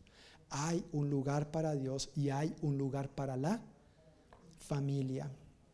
¿Cómo encontramos? ¿Cómo encontramos este balance? El balance lo encontramos solamente cuando ponemos a quién primero? A Dios. El balance lo encontramos solamente cuando ponemos a Dios primero. Se requiere fe para confiar en Dios y creer que al ponerlo a Él primero, Él me va a ayudar a organizar el tiempo, los recursos y el trabajo para atender adecuadamente a mi familia. Lo atiendo a Él, no lo descuido a Él, pero tampoco descuido a mi familia. Atiendo mis responsabilidades, atiendo mi trabajo, atiendo mi estudio, atiendo mis quehaceres, pero también atiendo mi familia y no dejando a Dios de lado, sino teniéndolo a Él como el centro, como el primero, como lo número uno en mi vida. Cuando damos ese paso de fe, entonces Dios honra nuestra fe. No has tomado pasos de obediencia a veces en tu vida donde tú dices, caramba, yo no entiendo por qué Dios dice esto, yo realmente no comprendo este principio bíblico, pero tú te tiras a ciegas, a las ciegas. Si me voy al precipicio, me voy. Y das el paso de fe, das el paso de obediencia y ves que Dios te respalda. ¿No, te ha pasado eso? Y, y pueda que todo esté en tu contra Puede que todo el mundo te diga, no, tú estás loco, tú estás loca, ¿cómo vas a hacer eso? ¿Cómo vas a vivir así? ¿Cómo es que le dedicas más tiempo a Dios que a tu propia familia? Por ejemplo, lo cual no es cierto porque ninguno de nosotros creo que le dedicamos más tiempo a Dios que a nuestra familia. Pero no hagas eso y nosotros decimos, bueno Señor, tú lo dices en tu palabra, yo lo creo, voy a dar el paso de fe. Y cuando damos el paso de fe, vemos el impulso del Espíritu Santo respaldándonos y el testimonio de, de su Espíritu diciéndonos, bien hecho, hijo, bien hecho. Así es. Y aquí estoy contigo para impulsarte, para ayudarte, para animarte. No es que todo va a ser fácil, bonito y color de rosa. ¿verdad? No es que todo va a ser fácil, bonito y color de rosa, pero vamos a ver la mano de Dios sosteniéndonos día tras día, sosteniéndonos con todo su poder y nos va a permitir ver su esplendor y su gloria. Yo quiero que vivamos así. Creámosle a Dios, creamos a lo que Dios dice respecto a ese tema y respecto a todos los demás temas. Dios creó la familia con el ánimo de que sus integrantes seamos de bendición los unos a los otros. Pero nunca ha sido la intención de Dios que la familia lo reemplace o tome el lugar que le corresponde solamente a Él. Dios nos bendice con una familia, pero esa familia no es Dios. Esa familia no debe tomar el lugar de Dios. Jesús hizo unas declaraciones al respecto que podrían ser bien controversiales. ¿Puedes hacer memoria alguna de estas declaraciones que encontramos en los evangelios? Hay unas bien fuertes acerca de lo que Jesús dijo sobre la familia y vamos a leerlas. ¿Les parece bien? Yo creo que amerita que leamos lo que dice la palabra y no que yo solamente lo, lo cuente parafraseando. Así que vamos a leer Lucas 9, 57 al 62 en primer lugar. Lucas 9, 57 al 62.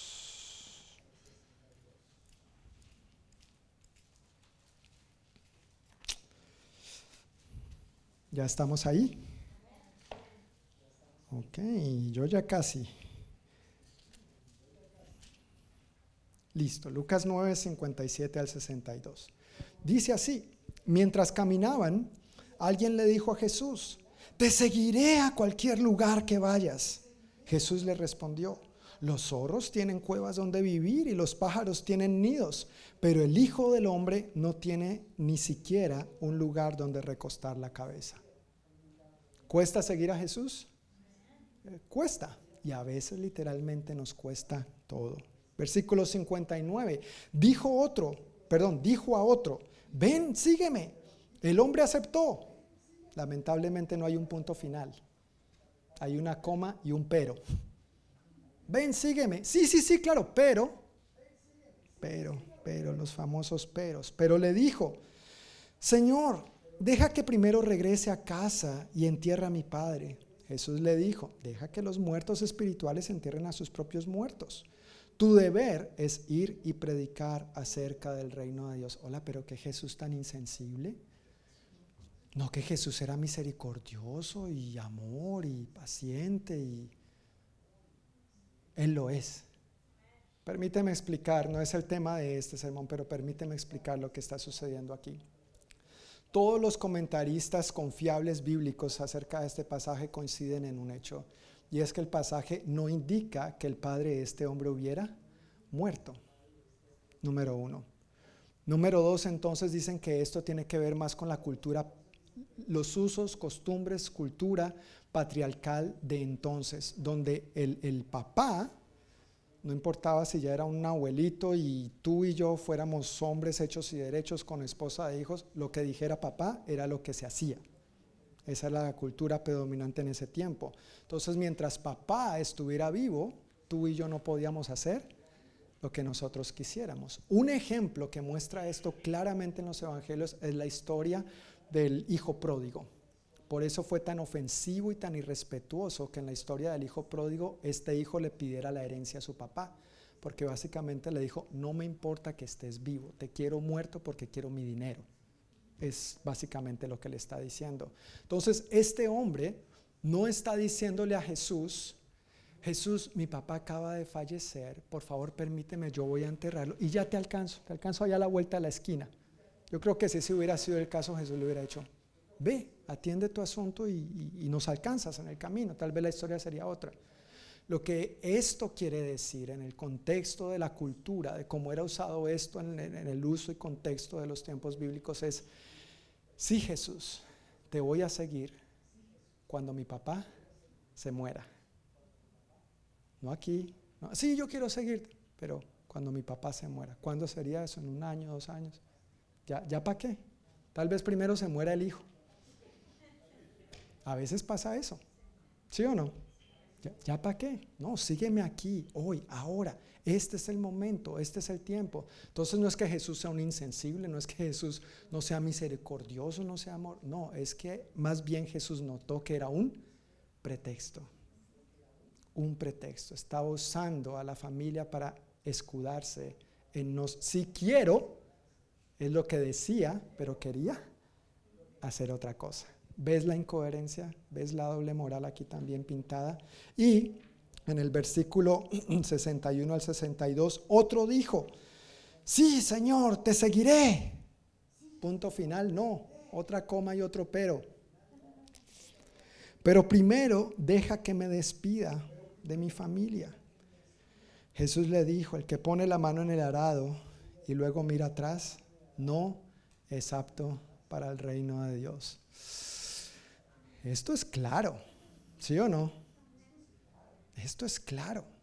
Y básicamente este pasaje lo que nos está diciendo es que nuestra lealtad a Dios debe ser por encima de nuestra lealtad a todos los demás, incluida la familia. Nuestra lealtad a Dios debe ser lo número uno por encima de todo lo demás, incluida nuestra familia. Ahora, en el asunto de deja que me despida de mi familia, tú, sabes, ellos no son judíos, perdón, ellos son judíos, ellos no son hispanos, ellos no son americanos. Yo me acuerdo de las primeras veces hablando con gente americana por teléfono. Nos vemos. A veces ni siquiera había terminado y ya estaban colgando. Y uno se siente, ¿no? Como, ¡ay, qué grosero, qué grosera! Porque los hispanos es, bueno, nos vemos, sí, Dios te bendiga, que te vaya bien. Ok, hablamos entonces, bueno, chao, chao, ¿no? Sí, sí, nos vemos. Ah, si estamos de visita, nos despedimos aquí, el abrazo, entonces luego aquí, ok, sí, sí, ay, tal cosa. Y, y si no tiene una casa muy grande, mejor dicho, el patio, si van a salir por atrás, nos despedimos 20 mil veces, ¿no? Nos empezamos a despedir a las 8 para terminar yéndonos a las 11. Así somos ah, los hispanos, ¿no es cierto? Pero los judíos se despedían por días. Si tú crees que nosotros a veces nos tardamos mucho, ellos hacían toda una fiesta, toda una celebración y se despedían del uno y de la tía y del primo y del vecino y del amigo y por supuesto, fiesta que se respete tiene que tener comida. Amén. Entonces la comidita aquí, la comidita allá y nos vemos y ¿Tú, sabes cuánto tiempo le hubiera tomado a este hombre despedirse? Sí, sí, yo te voy a seguir, pero primero deja que me despida mi familia. Tengo familia aquí en Jerusalén, en Samaria, en Rusia, en España, en Roma, en África. Allá nos vemos, Jesús. Tú me escribes un text y nos encontramos donde me, me mandas tu ubicación y allá yo te caigo, allá yo te llego. No, no. Así no funciona. Es, es aquí, es ahora. Ven y sígueme. Otro, otro pretexto, ¿no es cierto? Vemos también otra declaración tremenda de Jesús en Mateo. Si vamos un poquito atrás de Lucas, Mateo capítulo 10, versículos 37 al 39. Este es otro de esos pasajes que a veces sentimos que nos pisa el callo. ¿Alguna vez te han pisado un callo? No pise tan duro, por favor. Mateo 10, 37 al 39. Dice, si amas a tu padre o a tu madre más que a mí, ¿Qué dice? ¿Quién es primero? Dios.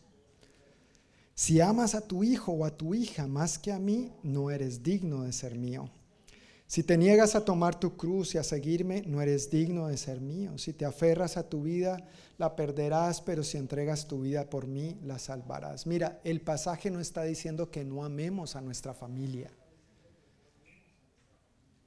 Dios está diciendo, tienes que amarme más que a tu familia.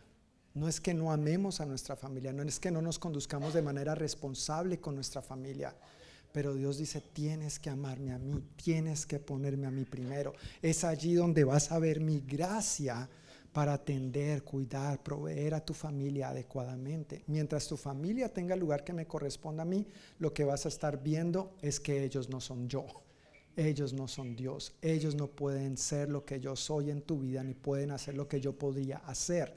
en tu vida. Dame a mí el lugar que me corresponde. Ama a tu familia, claro, pero ámame a mí más. Marcos 10, versículos 17 al 30. No vamos a leer todo ese pasaje, pero dando un poquito de contexto. Marcos 10.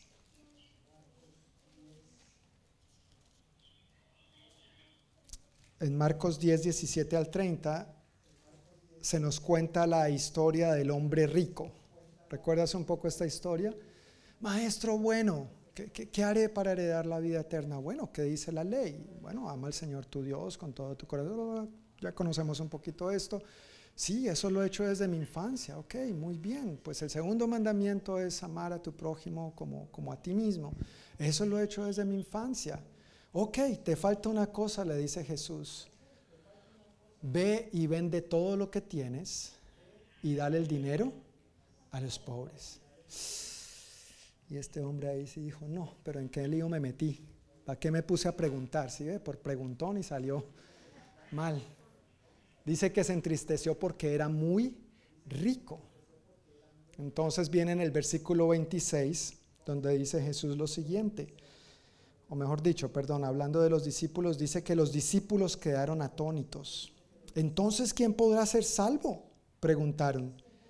Ah, porque Jesús les acaba de decir cuán difícil será para un rico entrar en el reino de los cielos. Más fácil es que un camello entre o pase por el ojo de una aguja que un rico entre al reino de los cielos. Los discípulos replican.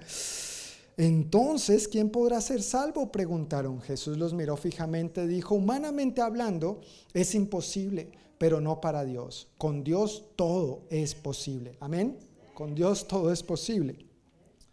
Entonces Pedro comenzó a hablar. Nosotros hemos dejado todo para seguirte, dijo. Y es literal.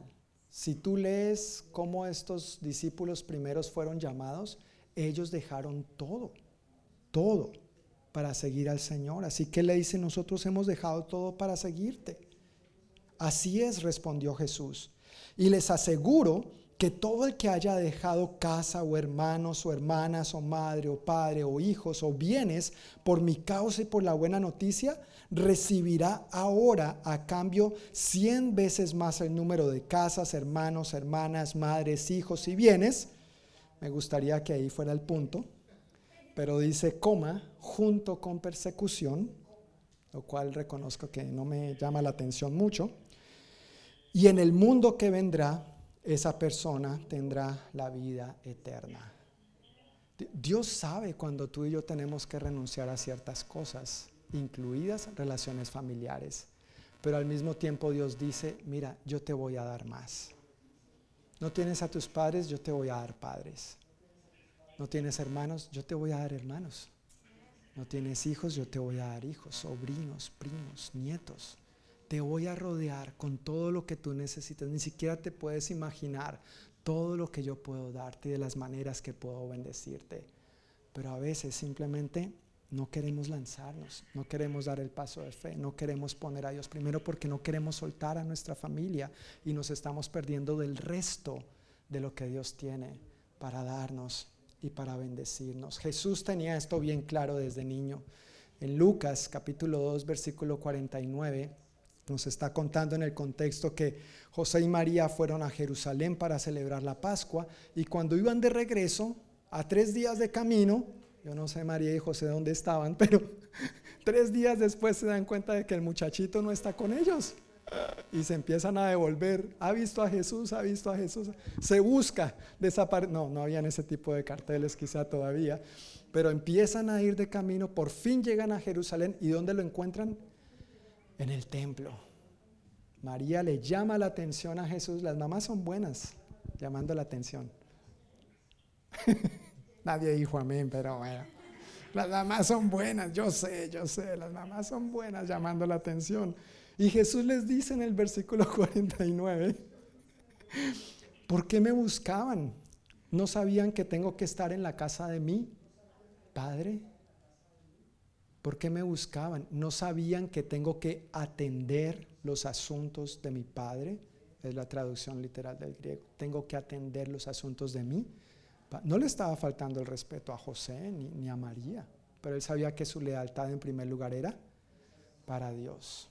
Y vamos a hablar de esta escritura un poquito más cuando hablemos acerca de los hijos y los padres, porque tiene un contexto importante para nosotros hoy en día también. Pero Jesús tenía esto claro para él mismo.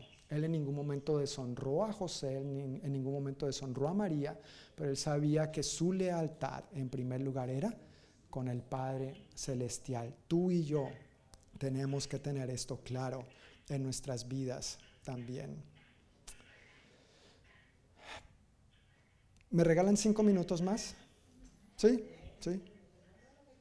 Uy, gracias. No me diga eso, Anita, porque mire, ahí sí nos devolvemos y empezamos a leer todas esas... Gracias, Anita, gracias. Permítanme tomar un trago de agua. Gracias, Anita. Sí, necesito estar hidratado, créeme.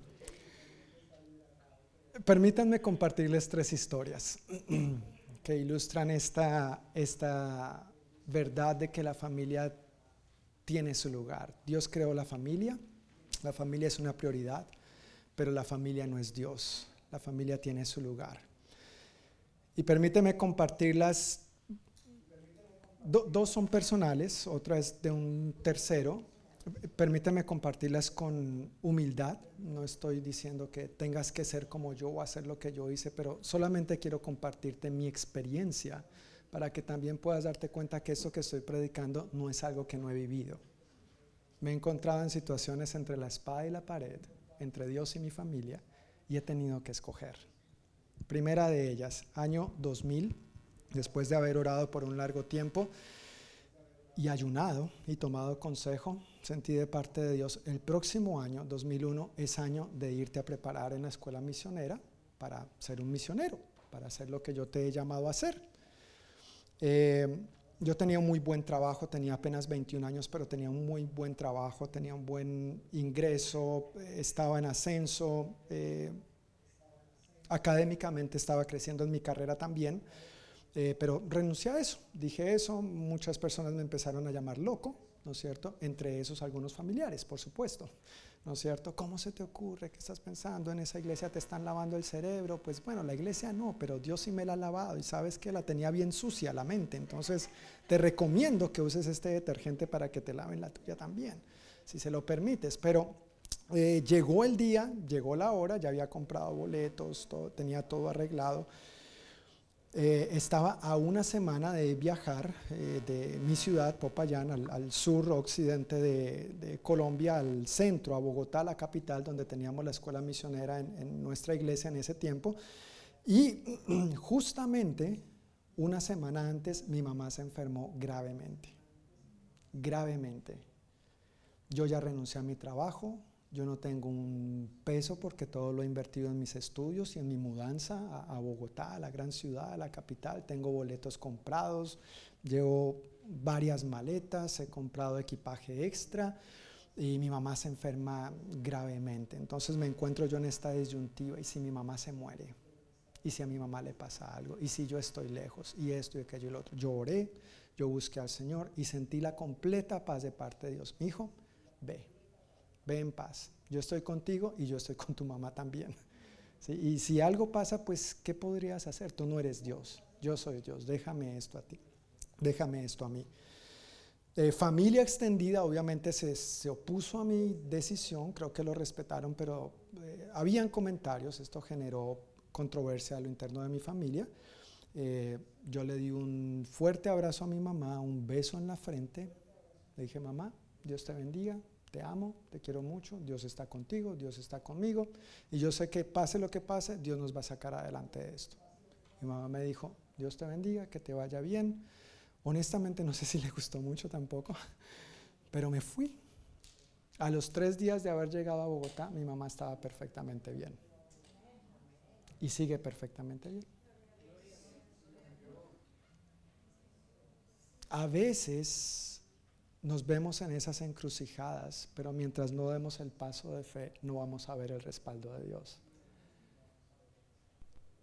Ese año fue el último año de escuela de entrenamiento misionera en Bogotá.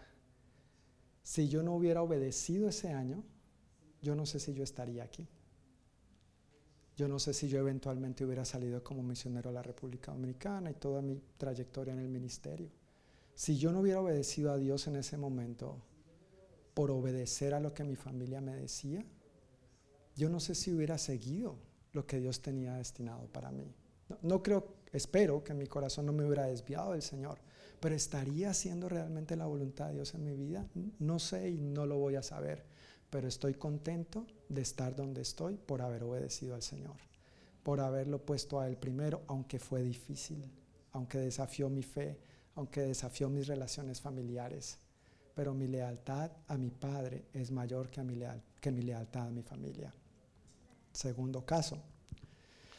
Llego yo ya como misionero a la República Dominicana, pasa el año 2002, llega el año 2003 y de repente, cuando hablaba con mi mamá por teléfono, normalmente era en la noche, después de que mi mamá saliera de la oficina, ella me llamaba ya cuando estaba en casa, pero era de día, era la tarde todavía y a pesar de la diferencia horaria yo veo y digo, mi mamá todavía está en la oficina, qué raro que me esté llamando desde, desde la oficina a esta hora y me, saludó eh,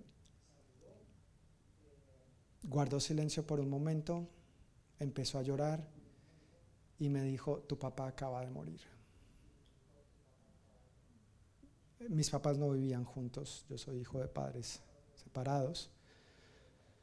Eh, yo soy de los niños que lunes a viernes con mamá, viernes a domingo o a lunes con papá. A mí me, me tocó esa, esa situación por no seguir lo que la Biblia dice respecto a la familia. Y yo me puse a llorar, yo me puse a llorar, yo me puse a llorar desconsolado, porque yo no sé si en sus últimos instantes de vida mi papá entregó por fin su vida a Cristo o no. Yo hablé con mi papá del Señor, mi papá me hacía preguntas acerca de Dios. Por supuesto, la pregunta que siempre surgía era la del diezmo, esa no podía faltar papá, eso es secundario, tu salvación, Él te ama, el perdón. Y yo anhelaba que mi papá me viera casándome bien, estableciendo un hogar saludable, conforme a los principios de Dios, que viera a sus nietos crecer, muchos sueños y anhelos que uno tiene. Entonces yo le dije, ¿qué pasó? Tuvo un accidente, él estaba bien, ¿Cómo, así que se murió? No, le dio un infarto fulminante, estaba solo en la casa cuando llegó su esposa y mi hermana, mi hermanita menor. Lo encontraron en la cama, pidieron ayuda, salieron para la clínica, pero ya no hubo nada que hacer. Entonces empieza el asunto de pues tengo que viajar. Y aquí viene el desafío. No pude viajar. Cuando yo salí de Colombia para la República Dominicana, el gobierno dominicano no estaba exigiendo visa para tú entrar a su país y permanecer en su país. Durante el tiempo que yo llevaba ahí, habían cambiado las normas y ahora estaban pidiendo visa para poder entrar y permanecer. Entonces yo llamé al, al, consulado colombiano, llamé a Inmigración Dominicana a plantear mi caso, llamé a la aerolínea inclusive si podían ayudarme de alguna manera y los tres dijeron, si sales, no hay garantía de que puedas volver a entrar. Tienes que tomar tu decisión. ¿Yo qué hice? Me refugié en mi padre. Lloré desconsoladamente. Le reclamé un poquito. Y le dije, Señor, ¿qué quieres que haga? Tú eres mi Padre, tú eres mi Señor, yo soy tu siervo. Y Dios me dijo, quiero que te quedes. Ok, Señor yo me quedo. No pude estar en el entierro de mi papá. No pude estar en el funeral de mi papá. Una nueva controversia en mi familia. ¿No es cierto? Pero ¿cómo se te va a ocurrir? Eh, es que no quieres, es que eso, es que tu Dios, es que tu iglesia, es que por aquí, es que por allá. Infinidad de cosas. No todos, por supuesto, no todos, pero algunos. Algunos. Entonces cuando te comparto esto, te estoy compartiendo de vivencias que yo he tenido. No te estoy compartiendo algo que no he vivido. Yo sé lo que esto implica, poner nuestra lealtad primero a Dios por encima de las demás. Y la tercera y última historia es una situación reciente, una persona nos contactó a mi esposa y a mí para pedir consejo respecto a una situación familiar que estaba viviendo. Y solo para que sepan, no es alguien de nuestra congregación o de nuestra iglesia local, es alguien de, otra iglesia. Eh, y está viviendo una situación bien difícil. Bueno, ha estado viviendo una situación bien difícil por, por un periodo de tiempo. Y después de escuchar a esta persona por dos horas, realmente fui yo más ministrado de escuchar cómo esta persona ha procedido y cómo ha seguido los principios bíblicos para tratar la situación porque involucra a alguien de su propia familia y no es un asunto pequeño, es, es, algo serio, es algo que no solamente mancha o salpica a su familia, sino que es algo que podría eventualmente manchar la iglesia y manchar el nombre de Dios. Es ese tipo de cosas serias y delicadas que a veces lamentablemente pasan aún en la familia del Señor. Pero esta persona se armó de valor, oró, confrontó a su familiar, siguió los pasos estipulados en la Biblia, puntualmente en Mateo 18, ha traído esto a la luz, ha sacado esto a colación. Y al final no quede más que decirle, honestamente no tengo nada que aconsejarte. Tú, tú, has hecho bien, tú has dado cada paso y no me queda más que afirmar que me anima mucho ver cómo tú has puesto tu lealtad primero a Dios antes que a tu familiar, aunque esto te afecta a ti también. Ese tipo de integridad, ese tipo de lealtad es lo que es de lo que Jesús está hablando cuando dice, "Ámame a mí más. Yo soy primero. Ama a tu familia, pero yo soy primero. Ama a tu familia, pero ámame a mí más." Esto es el lugar que nuestra familia debe tener Dios creó la familia, la familia es una prioridad. La familia es supremamente importante, pero la familia no es Dios. La familia no es Dios. Amén. Quiero invitarles, hermanos, a que se pongan de pie y vamos a orar para concluir, no sin antes leer aquí la conclusión e invitarnos a la aplicación.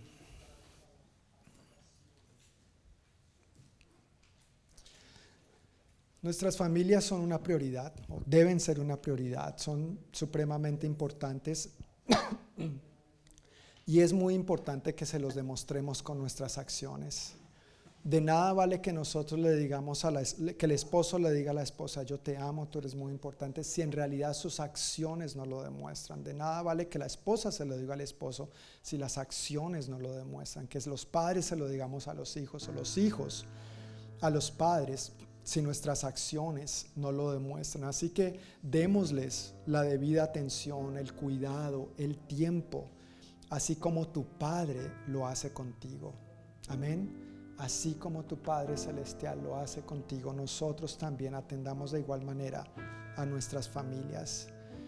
Es importante e indispensable que para esa pieza encaje en su lugar, tenemos que poner la piedra principal del ángulo.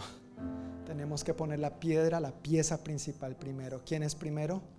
Dios. Tenemos que aprender a poner más y más a Dios primero en todo momento y bajo toda circunstancia. Al honrar a Dios, entonces vamos a poder honrar a nuestra familia adecuadamente.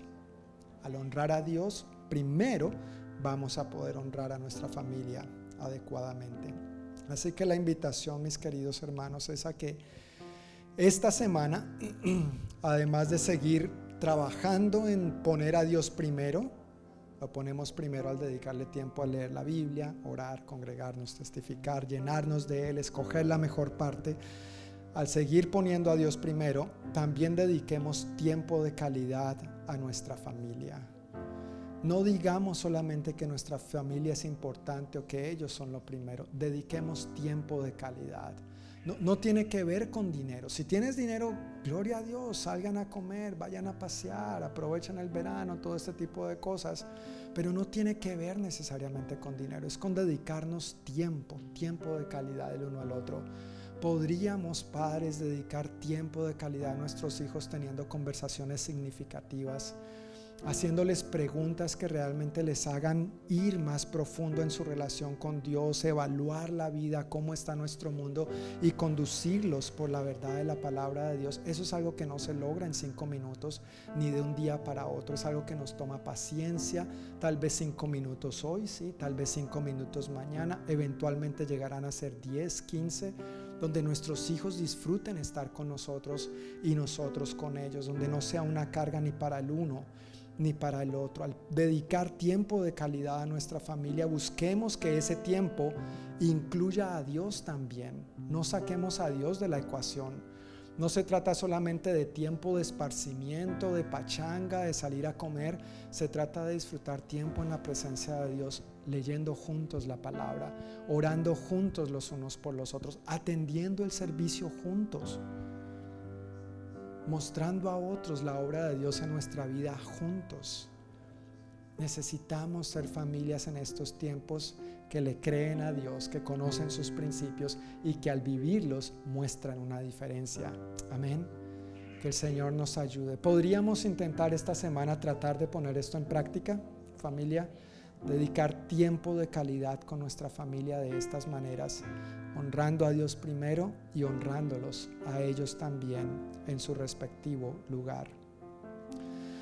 Padre, muchísimas gracias por tu palabra hoy y gracias Dios por tu amor. Gracias por afirmarnos tus verdades, tus principios.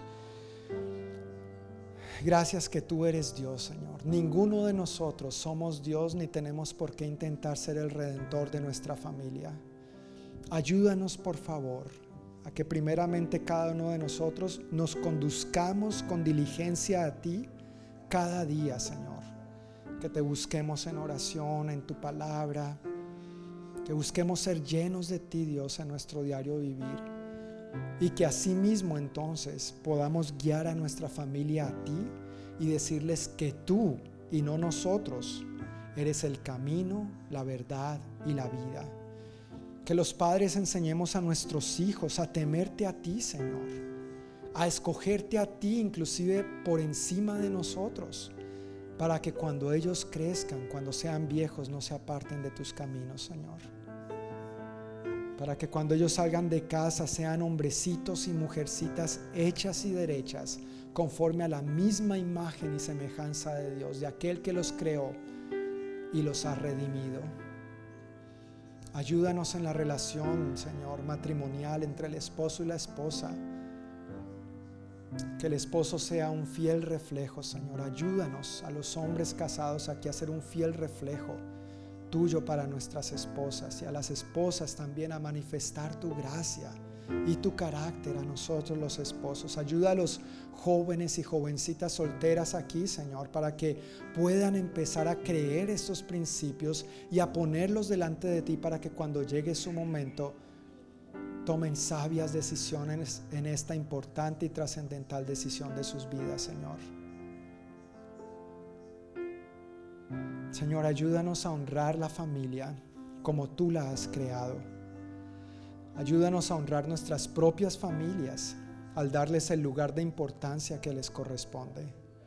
Ayúdanos a honrarte a ti al honrarlos a ellos. Pero ayúdanos, Señor, a no ponerlos en el lugar que te corresponde solamente a ti. Perdónanos, Dios, por las veces que de pronto nos hemos escudado en nuestra familia para cosas que tienen que ver contigo pero los hemos idolatrado cuando tienen que ver con el trabajo o los hemos sacrificado en pro del bienestar financiero, Señor. Perdónanos, ayúdanos a darte a ti el primer lugar, sabiendo que si tú tienes este primer lugar, nuestra familia va a estar bien en el lugar que les corresponde a ellos, Señor. Y ninguno de nosotros Tampoco queremos que nuestros familiares nos pongan en el lugar que te corresponde solamente a ti. Solo tú eres Dios, solo tú eres Señor, solo tú eres Salvador, tú eres el Redentor, no ninguno de nosotros. Ayúdanos a tener estos principios claros y a caminar y vivir conforme a ellos, Señor. Que esta semana tengamos la oportunidad de poner esto en práctica al dedicarte tiempo a ti diligentemente y al invertir tiempo de calidad en nuestra familia. Danos la creatividad que necesitamos, tengamos o no tengamos recursos, pero que no negociemos, Señor, nuestro tiempo de calidad contigo y en familia, incluida esta familia, la familia en Cristo con que tú nos has bendecido. En el nombre de Jesús. Amén y amén. Amén. Que el Señor les bendiga, mis queridos hermanos. Que tengan una muy buena semana y con el favor de Dios nos vemos el próximo domingo a la misma hora por el mismo canal. Un abrazo.